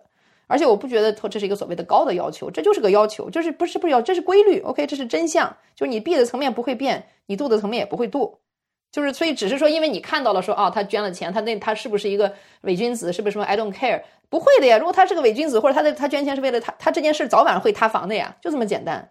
为什么我们看那么多明星塌房？你要光看度，你说哦，你看这些人当年也捐了钱了，当然也做了什么，然后你你你你放时间长了以后，你看哦，原来是这么回事大家都有这个经历，对不对？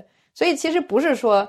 就是你只看到了度的层面，不是说它就 being 就没有变化。它如果没有 being 没有变化，它不会度这些事情的。每个人都是这样的。刚才这个规律是对所有的人都是适用的。而且其实刚才讲变化是不是很难？好像你就做就是的了，你还要 be different，这也一样的呀。你如果不 be different，你不会做的呀，就这么简单。就像你讲的，为什么你的朋友成天打不能打高尔夫就打运动，就因为他他的 be 就是这样的。until 他的 be change，他他可能会想，我就不去搞运动了，我就搞点别的，我就做点慈善，对不对？其实就是这个原因嘛，就是它这个这个规律是一样的。度，它哪怕度一件事情，它也是 temporary 的，也是临时的，也是会那个的。所以，当他真正去做一件事情，肯定是因为他的必应层面发生了变化，他才有可能。所以，其实这个规律就是这样的。所以，这个没有不矛盾的。这个这个东西很困扰我，因为我很希望朋友们能 be different。因为第一，让我希望他们捐钱嘛，因为我们在做公益，我们希望大家能能参与这些公共公共事业。他们也不是给我们捐钱，对吧？你给别人捐钱，那我们希望你看到你给别人捐钱。如果捐钱，大概率都是河流，咱们这哥们儿，你说什么，你说干，行，咱就干。这个其实并不是我想要的病，对吧？就是我是希望他们，哎，对世界的问题感兴趣，对我们说的道理感兴趣。三千多块钱能帮一个盲人复明，你你你吃一顿饭可能都都都不止这个钱。这个不是因为你穷所以你不帮别人。你哪怕整天朋友圈各种刷屏，然后各各种信息，然后然后跟他讲说你能你能怎么怎么样帮助世界，然后对人家这就 irrelevant，这不相关啊。让让我做贡献，但是但是我又看不到这有什么用。那可能世界上多数人就这样的。那如果你真想对世界做一点好事，你是要让他们 be different。那如果 be different 又不可能，或者就是我们我们我们没办法让别人 be different，那其实我们就没法对对世界做点什么。这这这是我们应该接受的结论吗？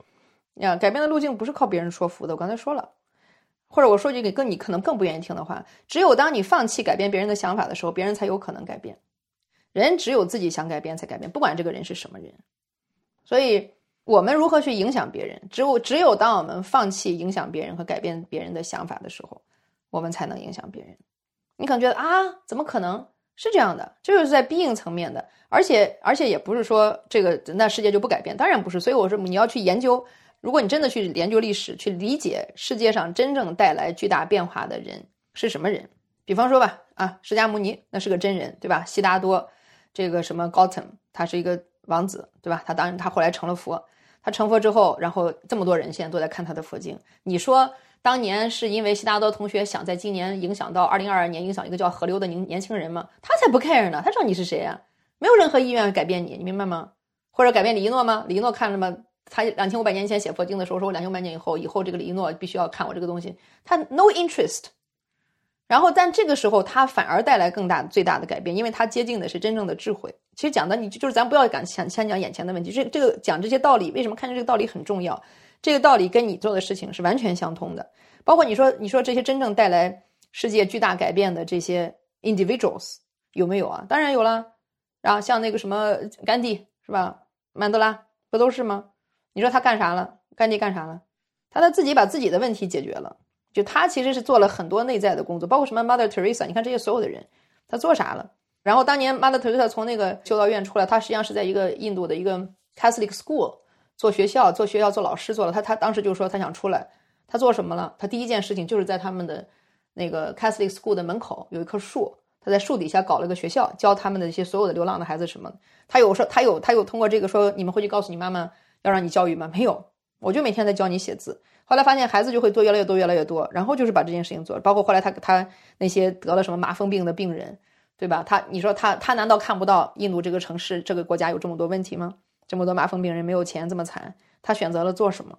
他就是选择了我能够尽我所力，作为一个人，我能对他做什么，我就做的越来越多，然后我就去我去照顾他，他就算要临死之前，我去给他有尊严，我去爱他，然后最后发生了什么？最后慢慢从变成一个全世界皆知的人，你说他是不是在产生了很大的影响？那肯定的，对吧？像甘地，那甘地整个印度独立是他代理的，那这影响是不是非常大？那他是他的工作的路径是什么？所以我说我们要去真正理解到底改变是怎么发生的。我们对改变是如何发生的有很多误解。其实这种时候你往往往会 push people away，就是我我如果我是你朋友，我离你远点，成天跟我说你朋友圈成天晒你有你了不起，你公益，成天跟我讲，我上次给你捐三千块钱了还要捐，烦死了。我觉得挺真实的，肯定很多人。对的呀，exactly，就是因为让人捐钱。是的呀，所以我就说你，你也你你，所以你要客观的，你要你要把自己跳出来，客观的看这个问题，对吧？你没有是没有用的，所以你要去离去去去把你的聪明才智用去思考，那什么是有用的？有没有经验可以有？有啊，我刚才不跟你讲吗？那几个人，你去你去看看 Teresa 的传记，看看甘地的传记，看看这个什么曼德拉的，看看曼德拉的传记，看看这个这个这个。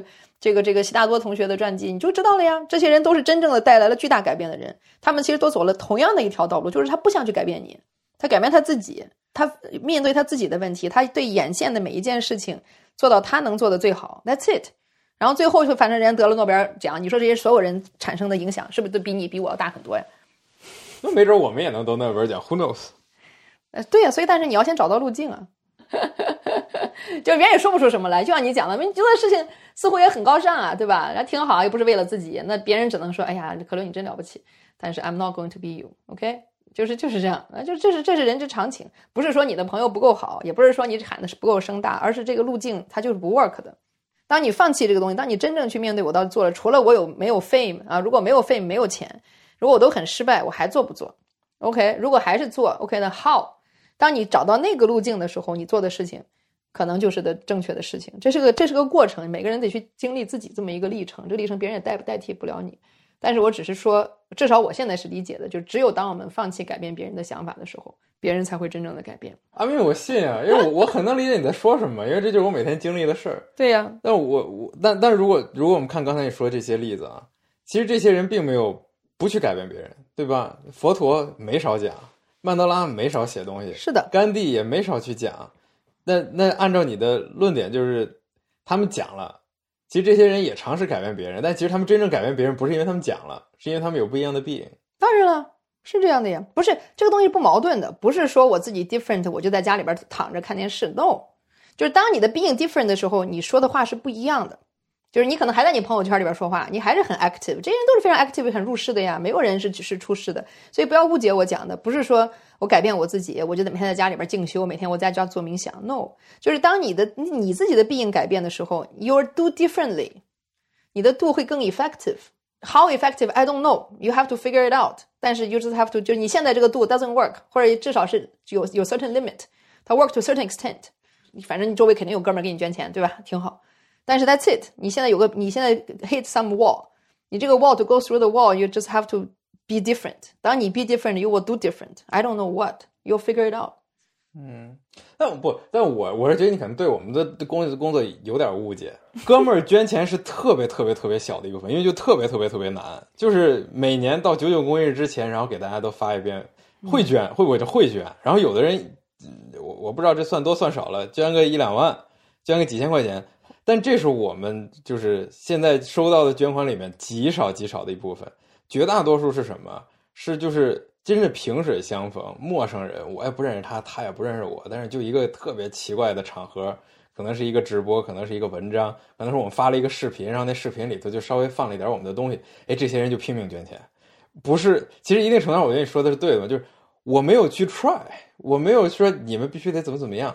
我就把自己表达足够清楚，然后当然也未必足够清楚，我就表达了一下自己，讲了我们为什么想做公益，讲了你怎么做公益，然后剩下的那真的就是愿者上钩了。那你愿意做你就做，不愿意做，反正我也不知道你是谁，我在乎你，但我不是因为你是谁而在乎你，我是觉得大家都有都都可以改变世界，所以才在乎你。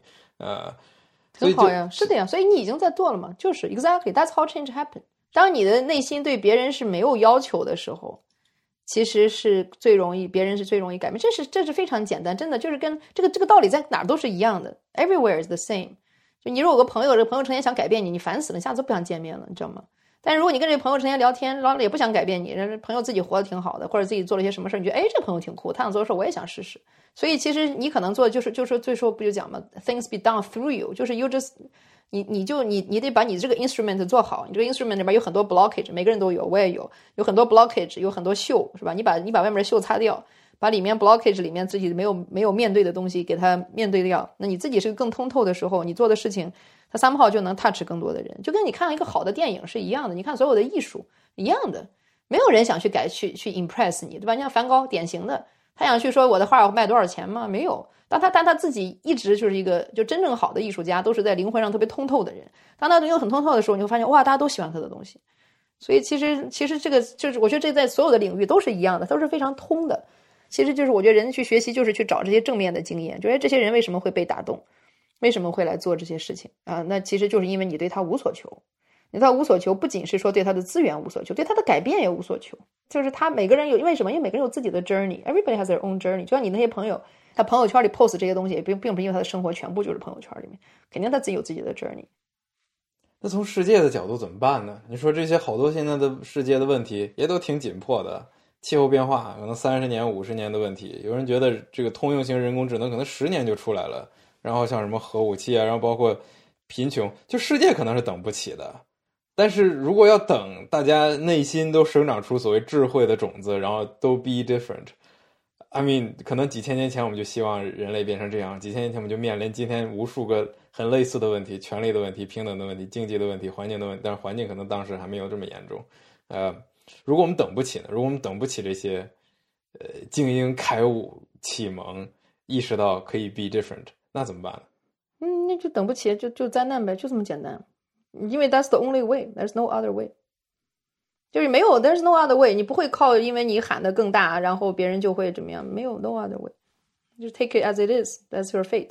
我知道这听起来很悲观，但是 there's no other way，that's the only way。人只有当 being 有变化，它的 doing 和 having 才有变化，就这么简单。否则它的变化也是 temporary 的。所以，就如果真的想做什么工作，回到那个真的想做什么工作，只能说当世界的 overall 的 consciousness level 提高的时候，那什么时候提高，我不知道。那你能做什么？The only thing you can work on is yourself，就这么简单。因为别人不会因为你去喊去 change 的。当然不是说我 work on myself that means I don't do anything。就是当你 work on yourself 的时候，你会发现你自己会有更大的智慧，你会 do things differently，就跟现在是不一样的。因为现在我们就是这也是咱们的问题，特别是这种所谓的现代社会，就是我们马上就想到了我的行动路径。OK，我做了这个，做到那个。我为什么说这个？因为这个我非常熟悉，我麦肯锡不就干这个的吗？我比你干的，我比你厉害多了，我干这些事情是吧？搞一个这个战略目标，然后搞一个行动规划，然后有个时间表，然后有个项目管理办公室干。我的 PPT 我做了一千页都有了呀，我很熟悉啊，work 吗？那当然，如果按当年收费做了项目，那肯定 work 了呀。你最后真正 work 了吗？I don't know，mostly no。所以就是这些事情，就是实际上很可笑的。我只是有时候现在你可能没经历，你不相信我在说什么，或者你不理解我在说什么，就是这样的。以后你能理解的时候，你回来听，你会知道 what do I mean。就是这些事情是，就是我们的大脑的这样的在做事层面的这个东西，就是在 doing 层面的。当你的 being 是 different 的时候，这个 doing 是不 sustainable 的。你可能一会儿会有啊，像办公室也成立了，大张旗鼓的搞了，然后搞了之后，之后也也似乎有很多成就，开了很多总结会。但，但如果你真正脱离出来看看，回顾这五年、十年，你真做了什么东西，真有什么进步吗？I'm not sure。好多时候，好多时候可能还起的是副作用呢。所以一定要对改变的路径要有重新的认识。所以其实就是又回到这个，就是回到我们得有自己更好的智慧。看什么时候能有更好的智慧呢？就是当我们面对我们自己的问题的时候，你会发现你 somehow access your higher level 这个 wisdom，这个 wisdom 会让你 do things differently，最后的结果也会 different。所以最终就是这么个路径。嗯，那听起来啊，不是说改变不可能，或者改变他人不可能，只是说你改变他人方式，你要先从改变自己开始，然后改变他人的方式不是 doing，是 being，对吧？不是对，是 doing，但 doing 是一个 being change 的结果。他当然肯定是通过 do 来比来来对吧？因为别人怎么知道你 being 是啥呢？你自己是个什么人？Who knows？肯定是通过你的 do 是 doing，但就我只是说 you do differently，是因为你 be differently first。那你像看曼德拉很很典型，你说他写了很多东西，他二十七年在坐牢呢，他写啥东西？谁给他发表他的东西？他没有做工作吗？他是 waste of time 吗？没有啊，就他肯定在这个过程中，他自己的这些这些工作，最终跟他出来以后当总统，满然后这个南非发生的改变是有直接的关系的呀。那你如果按照我们刚才讲的那个路径，什么战略方向，什么活动事务计划，其中计划里有二十七年在监狱里啥干不了吗？肯定没有啊。那最后不也改变了吗？对吧？就是所以有的时候我们这种线性思维，我们的这种理所当然的这种逻辑思维，一当然实际上是非常可笑的。它不是这样，That's not how how things work or how the world work。表面看东西是没有什么，你谁你坐二十七年牢能干啥？对吧？但是他的病层面在做事情啊，肯定在做啊，要不然他也活不下来啊。对吧？你说一个人在监狱里边待着，还有很多时候是在什么，在还干苦力，然后在什么矿上干，就是他的 doing 有啥？你说有啥跟推动社会有关系的？啥也没有啊，是吧？但是最后改变了呀，改变是怎么哪里来的呀？你你所咱们想想的这些所有的困境，他没有吗？他 physically 也被 abuse，对吧？然后就是所以他你所以就是其实你看就是这样的呀，所以他 do 啊，但他的 do 跟我们想当然的 do 是不同的。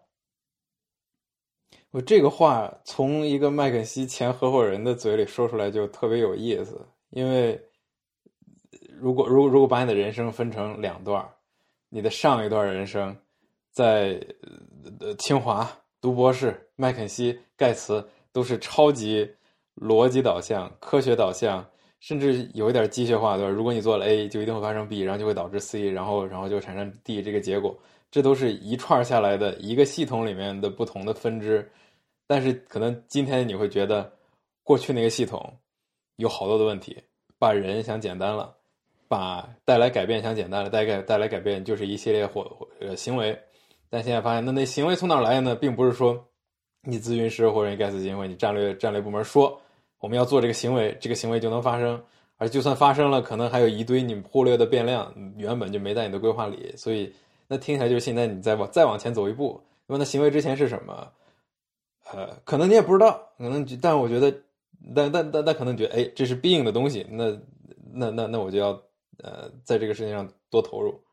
是这样，就是实际上不是它也是不矛盾的嘛？就我就讲，我说人的整个生命体验就是一个由外向内再由内向外的过程，就是这样的。所以不是说我们以前的经验都没用或者都不对，而是说你那时候做了这些事情，我们是通过度就发现了一些问题嘛。你你就说，其实人需要客观的去反思这些问题，因为人都是在某种语境里面的。就像刚才，如果我当时在麦肯锡合伙人的时候，你让我说我对我做这个工作对我的客户没有意义，那我肯定不会说的呀，对不对？我有利益纠葛在里面的，就算我觉得没有意义，我也不会讲啊。所以他是不会，但是是不是因此你就不能这个诚实的去审视这件事情？那不是的呀，你要诚实的去审视这件事情。包括盖茨基金会是一样的呀，对吧？你说我们当时我在做首席代表，那我肯定不可能就我我去思考这些意义的时候，那我是有每个人都是这样的，不仅是我，每个人都这样，在你的某个工作里面，某一个角色里面。你你是有你是有限制的，你有角色限制，是社会限制，这是你限限制来的。但是这不妨碍我们在在在这个就是在这个 intellectually 去审视这件事情。就这个实际上是每个人都需要做的工作，要不然其实是自欺欺人嘛，是吧？就大量的工作其实就是自欺欺人，就好像说是吧？我们搞一个宣传部门，宣传部门把把黑的说成白的，把白的说成白是黑的，OK，你信就好啊。如果你真的自己信了，那就是很可笑的嘛，对不对？就是你如果说我为了宣传，我把黑的说成白的，大家都说这是白的。那你也自己忘了，你说的确就是黑的是白的，那你早晚会吃亏的呀，就这么简单。只不过这是因为就是这就是这是真相，我觉得，所以不是说好像我们以前逻辑现在不逻辑，我觉得现在也有逻辑，这个逻辑是一个更不可见层面的逻辑，它是个更底层的逻辑，这个逻辑其实才是真正运营的逻辑，就是我觉得是它是一脉相承的吧，它是一个往往下走的过程。这个东西不高深的，就好像你说，我觉得最容易的就大家看孩子，对吧？比方说我们说家长说我们孩子有时间管理的问题。那 OK，那我如果这么讲，那很简单，我给我孩子落个列个时间表，你就这个时间干这个，这个时间干这个，就按这个就行了。你说这管用吗？不管用啊！用教育的话说就是没有内驱力，他自己不想干。讲到底，大白话讲，他都不想干。你解决他为什么不想干这件事情？他对真的为什么没有兴趣？他对什么事情感兴趣？对吧？他和他做这件事情为什么他有抵触情绪？直到你解决这个问题，他才会 do differently，他才会 be different，就这么简单吗？所以其实不是说，所以我说为什么有很多所谓教育，我说都是反教育的。似乎说，比方说，就是很多说我们搞清华北大的老师教就能教出什么来，我这是最大的悖论。我说人就简单的搞了一个逻辑啊，因为我的老师是清华北大毕业的，所以我孩子上你的学校也可以清华北大毕业，对吧？就是实际上就是无知。所以就，所以我们很多时候是用这种无知去指导我们的生活，指导我们的工作，这就这就是这叫妄人，对吧？就是在生活在虚妄之中，就是这么简单嘛。所以这个理论这个不难的呀，被就是大家自己看看很身边的简单的例子。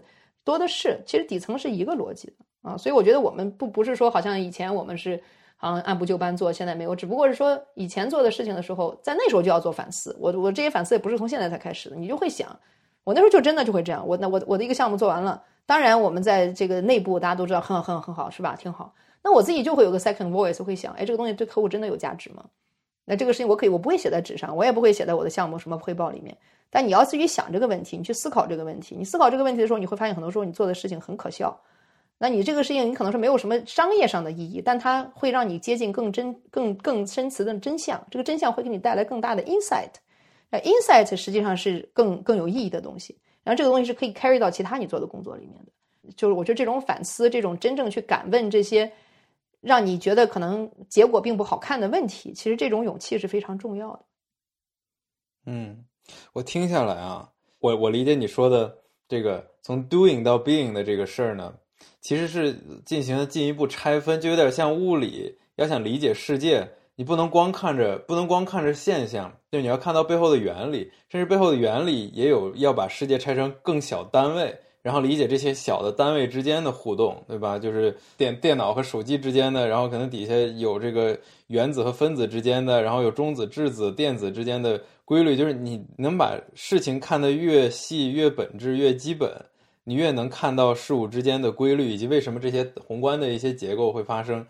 那我在想啊，我们把我们把 having 拆成 doing，然后现在把 doing 拆成 being，那 being 可拆吗？being 里面是什么东西呢？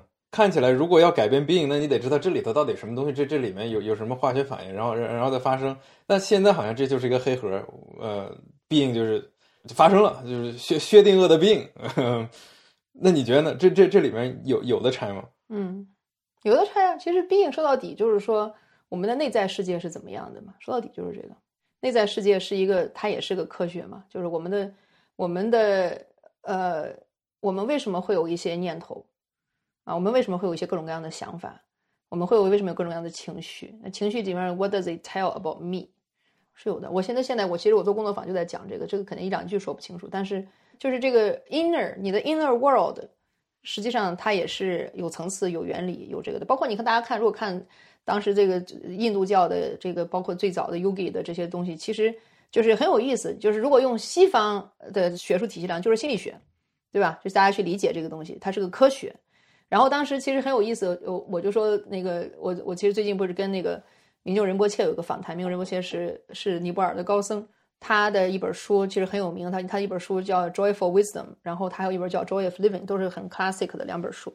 他的他的那个书的前言是谁写呢？是 Daniel Goleman 写的。Daniel Goleman 什么人？Daniel Goleman 是哈佛的心理学家，是吧？最开始写 Happiness，他是最开始 create 这个情商这个概念的人，就是大概是九十年代的这个工作吧，所以一直非常。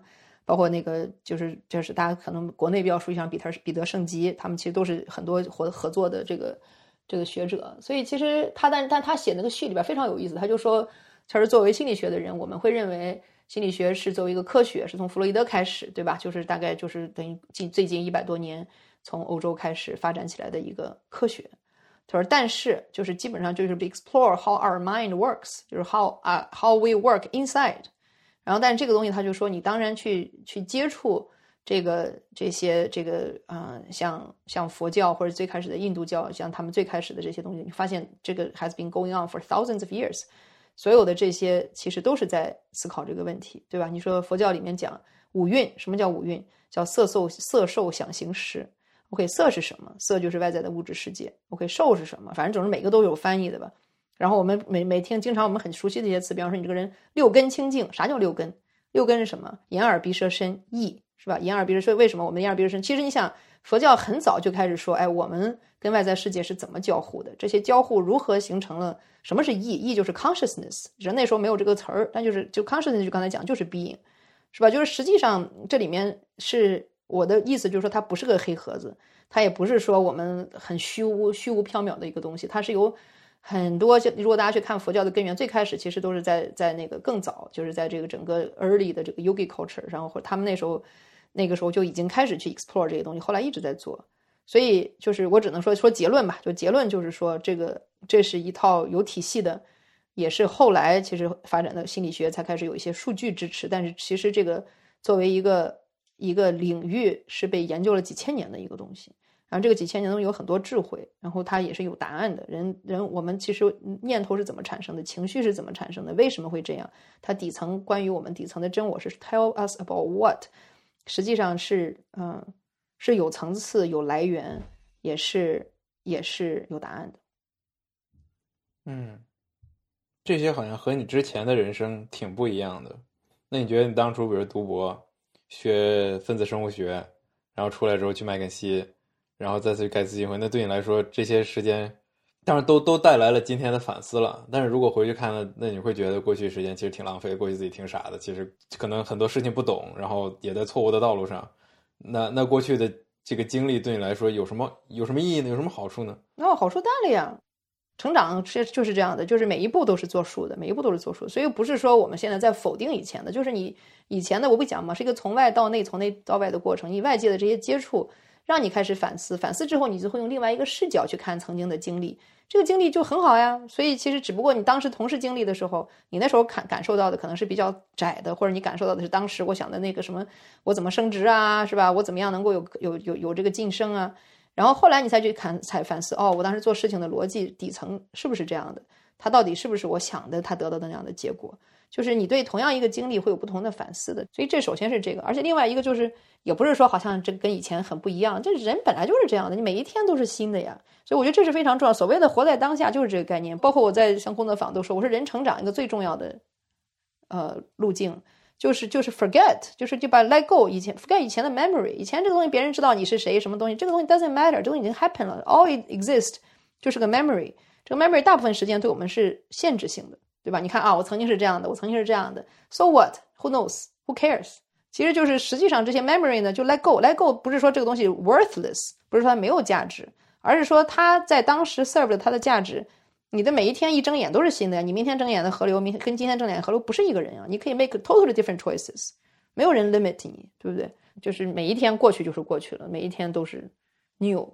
所以我就说，当我们愿意去放下这些所谓的 memory 和以前的时候，其实其实你的你的生命才是真正在活的。要不然你是活在以前的记忆里面，这个记忆其实是没有意义的，因为它已经过去了。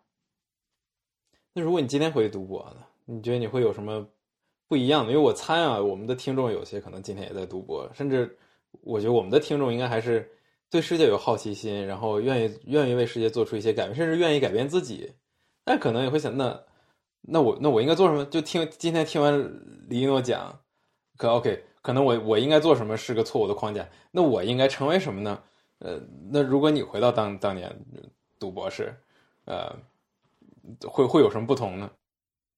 就是更专注的做当下的每一件事儿吧。其实其实是这样的哈，每个人你真正能做的事情就是你眼前的这件事儿。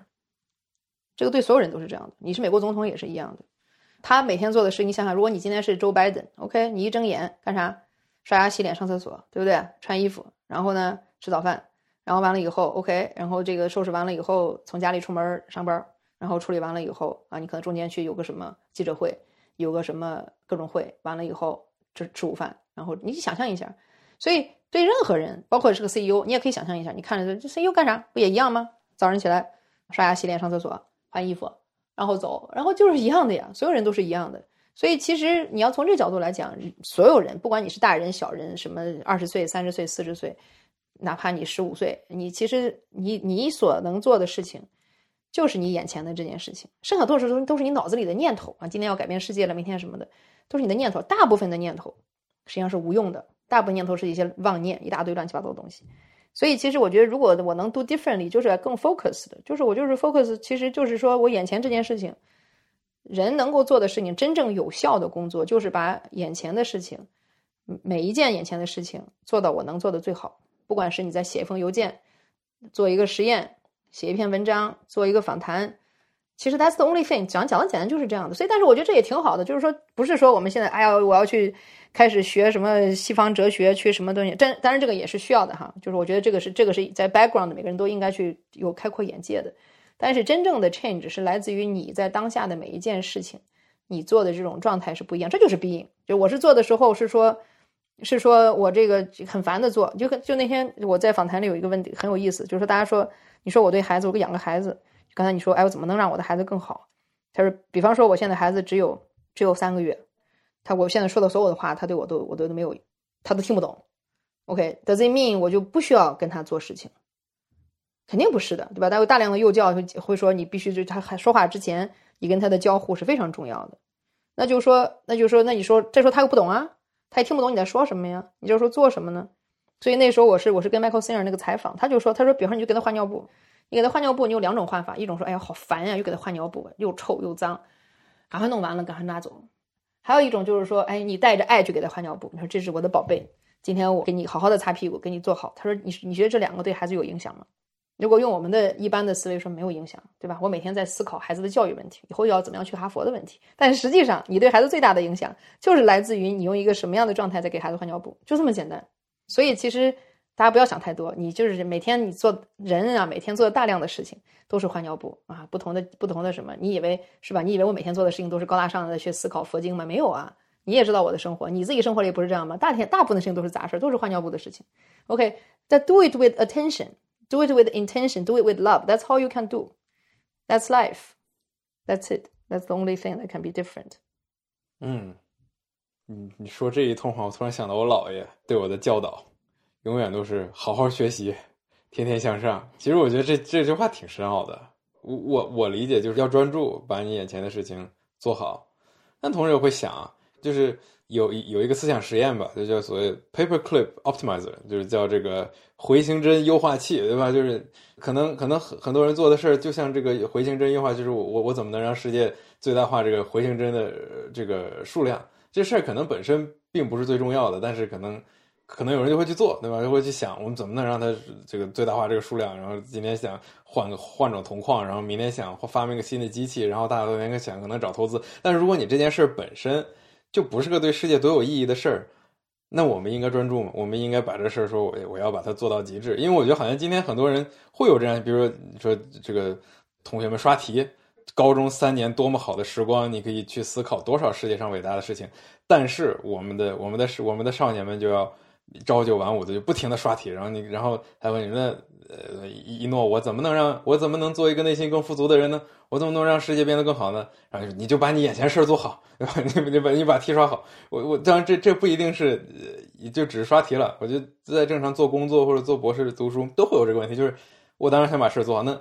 那应该做什么事儿呢？就是如果这事儿没搞清楚，然后就去讲我把眼前事儿做好，是不是也有点本末倒置？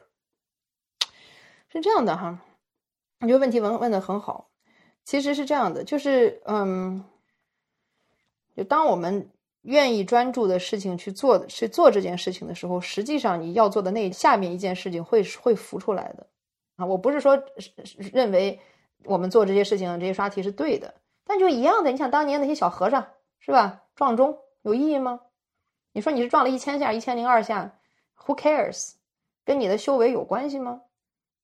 但实际上是有关系的，你明白吗？因为当他真正去 focus 做这件事情的时候，他的状态会不一样。The next best thing will show up，就和你刷题是一样的。刷题你可能觉得，如果你在在在在监狱里面做这件事情啊，没有什么意思。但是你的智慧来自于什么？还是说 the next thing will show up when you focus on doing what you're doing？其实是这样的，但是而且另外，我们不要被 focus，说我们就做一件事情。其实这件事情是是包括你周围的所有的事情。就算是你是一个在高中刷题的孩子，你一天醒了的这，比方说你能睡六个小时吧，我觉得这可能就是这样。那你剩下的你剩下的这十八个小时，不是都在刷题的，你在做 lot of things，你在吃饭，对吗？你在散步，然后呢，你跟你跟家里人会说话。如果你在各个事情上。都会把眼前这件事情做好。The next best thing will show up. Show up 有可能意意意思是你你你会意识到哦，我跟妈妈没有说话，或者我跟我妈妈说话的过程中得到了很多很多的幸福。然后我会发现哦，这个是个题没有意义。那你会 make a different choice。其实这个底层道理是一样的，就是这不是说我要只是 focus 做我眼前这个我非常不愿意做的事情。你是用这种态度去对待你的 waking hours。waking hours 里面有其他的事情呢，好好吃饭的事情。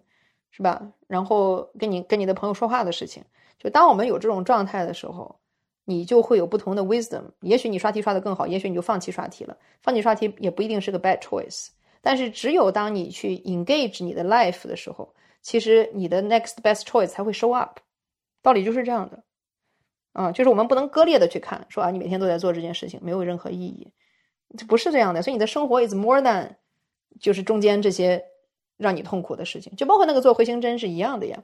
这个做回形针的人，你可以说回形针这件事情本身没有意义，但是他在这个做的过程中，也许发现了新的矿呢，对不对？也许发现了新的工作流程呢。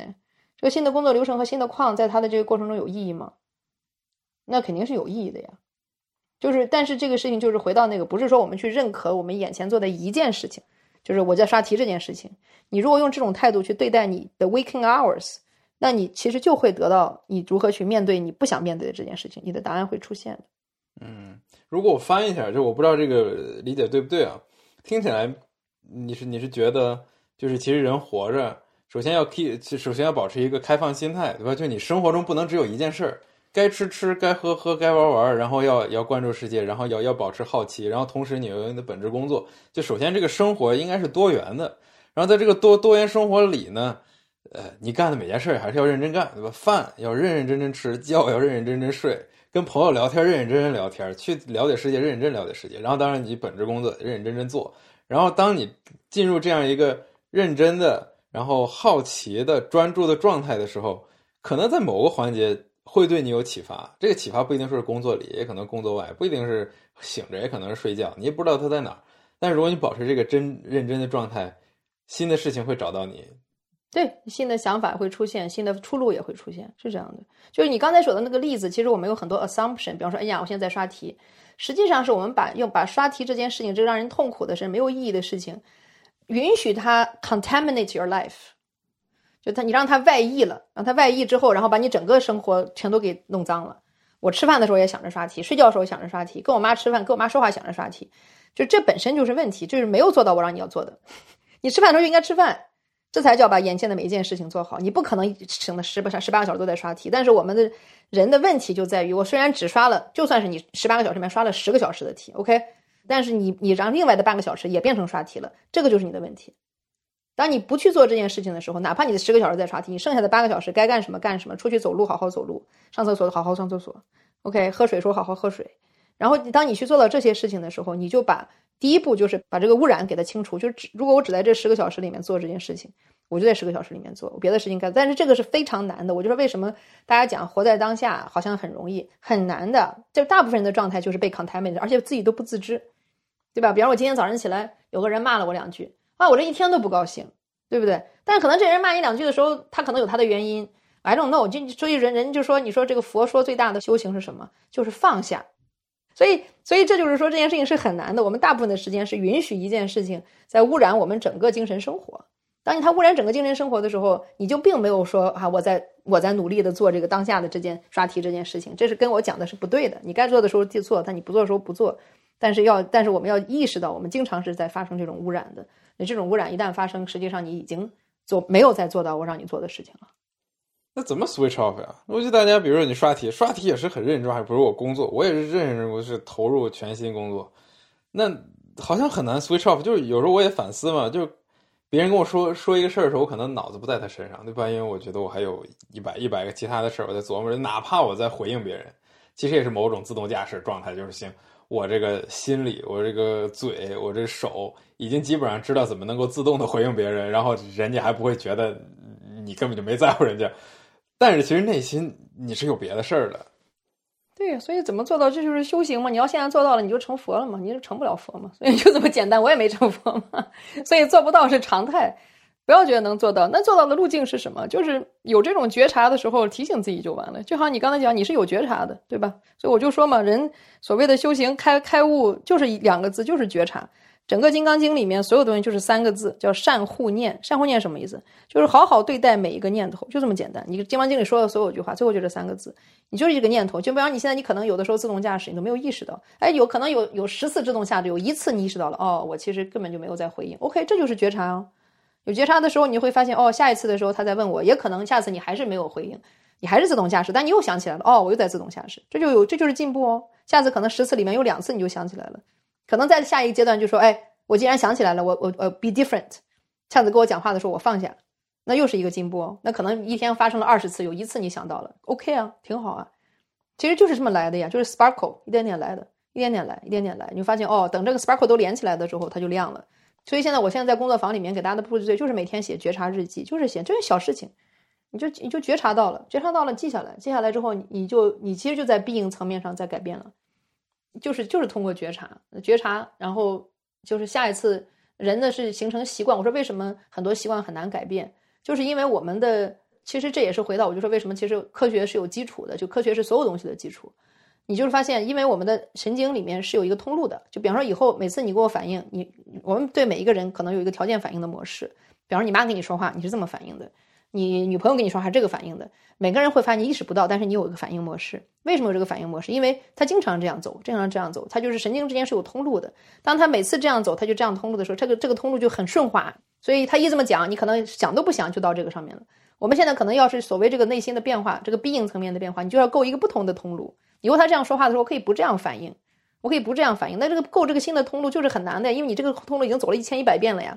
所以为什么说为什么说这个讲修行是需要花苦功夫，就是这个功夫。因为你你要在对抗你以前形成的这种条件反射的通路，你要去变新的通路。新的通路怎么建的？就是靠觉察。我今天意识到了，我其实并没有理他。OK，那就挺好的，take note of it。OK，下次再发生的时候再 take note of it。可能下次他再跟你讲话的时候，你可能就会 take note earlier。你可能就说 OK，那我放下，我听听你在说什么。That's it。嗯，我觉得这也是个功夫。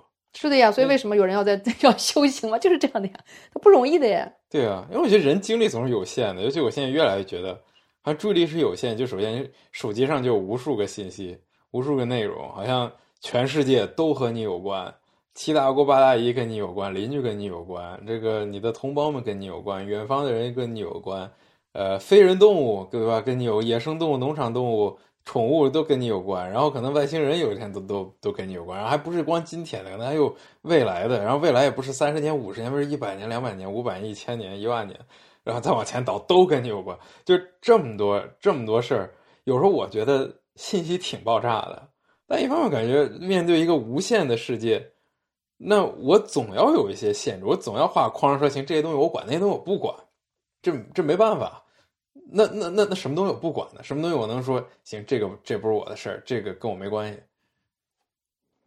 对，这个其实说到底是因为，呃，就是我们你刚才说的是对的，我们是跟人、生物、世界、宇宙、历史是相关的，嗯，但这个相关是在 being 层面的相关，它不是在 doing 层面的相关。所以其实你做的事情肯定是有限的，所以你做的事情其实说到底，所谓的答案还是回到刚才那个，你就是做做你眼前这件事儿，whatever it is，我不知道 what it what what it is，但是。就把眼前这件，有的时候你之所以事儿很多，说的不好听一点，是因为眼前这件事情你没有做好，所以你有似乎有很多时间可以做别的。如果你这眼前事情把这个事儿做了，你就没有时间做别的。它是个排除法，因为就像你讲，人的生命是有限的，所以是要选择的，嗯，是要选择的。那选择 how how to 选择，你会问这么多可以选的，那就是还是回到那个呀，这个答案永远是这样，就回到你。回到你内心想要什么？就当我们什么都想要，这都有关系的时候，你就没法选择。你最后的结果就是每天就像布朗运动一样，很多人的生活就是布朗运动，看着很忙，最后也没有 go anywhere。然后，但是，但是你肯定要会知道说，哎，哪些东西是我为了让别人知道我存在在做，或者是说为了做而做。我们很多时候是这样的。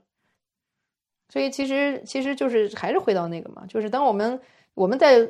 忙于做事情的时候，我们就给自己的觉察的空间就很小了。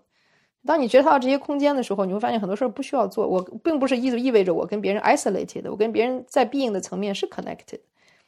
但是当我更静下来的时候，就是就很有意思。就是那有一个给孩子讲讲冥想的那个比喻非常有意思。他说就是什么叫冥想，对吧？说你看你看一个一个泥塘上面有一层水，然后你拿个棍子去搅，啊里边全是就全是很浑浊的。然后你觉得哎呀，好忙啊，好多事儿啊，哦呦。然后呢，所谓的他给孩子讲什么叫冥想，就是你坐下来，坐下来之后就让那个泥塘里边的水沉下来，呃，沙子沉下来，然后水就清了。当你清的时候，你其实非常清楚的，哦，这里有块石头，你就看清楚了。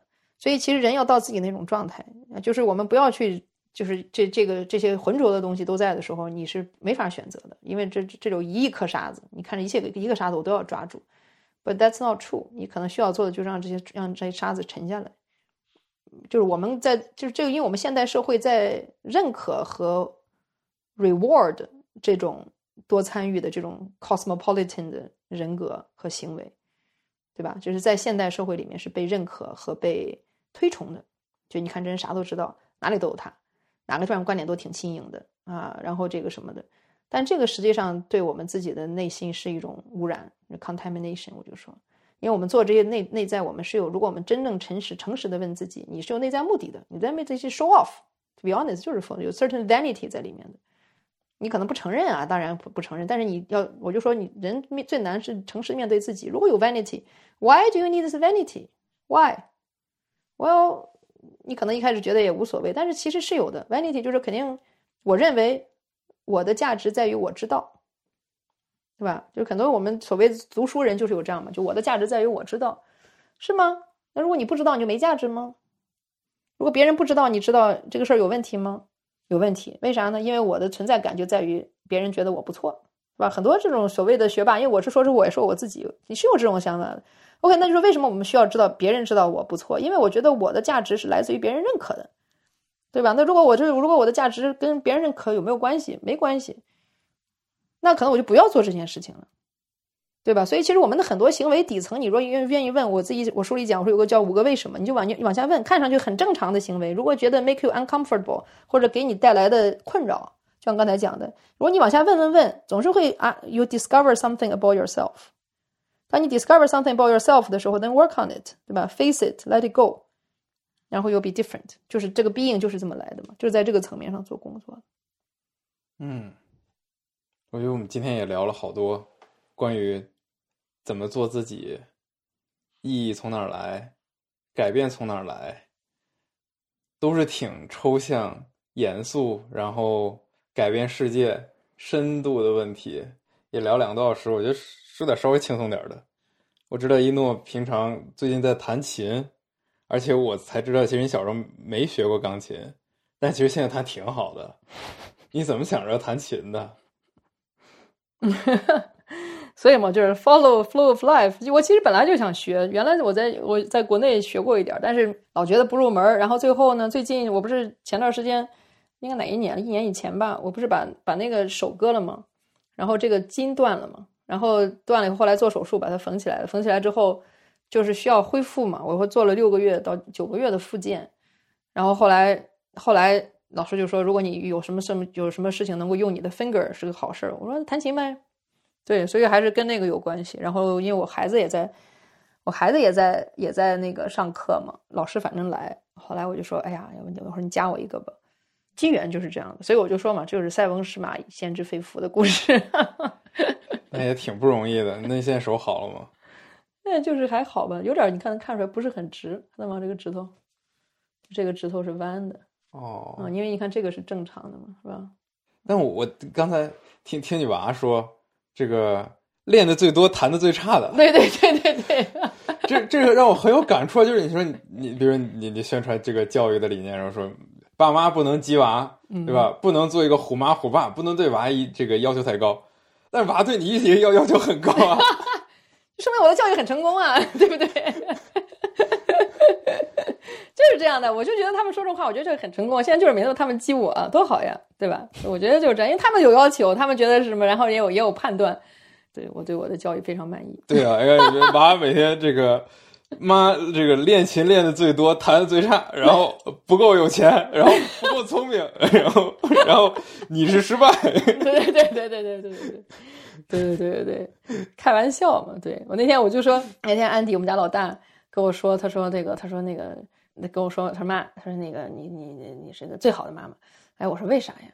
他说你知道吗？他说我这个朋友们呢，就是这个这个一般都这个嗯不敢 tease 他们的 parent，tease 就是嘲笑嘛，是吧？不敢 tease 他们的 parent。那我当时就想，我说你肯定是说，就是你你你你可以 tease 我吗？你肯定对我就下一句可以说这个嘛？我说那就我说我说那那那那那我呢？他说我要 tease 你，you tease me back。哈哈哈哈哈！对，所以他觉得你是对，我一看，我觉得我很成功啊，对吧？我说对对对对对，That's exactly how it works。所以，所以我我们成天打嘴仗，对，然后他们搞这些事情，所以就是挺好的呀。所以我觉得那个，然后他，我不跟你讲吗？我说那你，我说你觉得他回来说，他说我朋朋友们都觉得你特别好。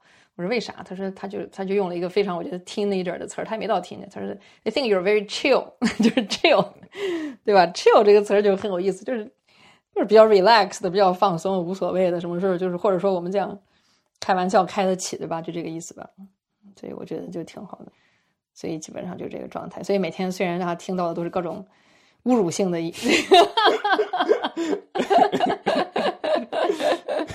对对，词汇吧，是是是是，对对对。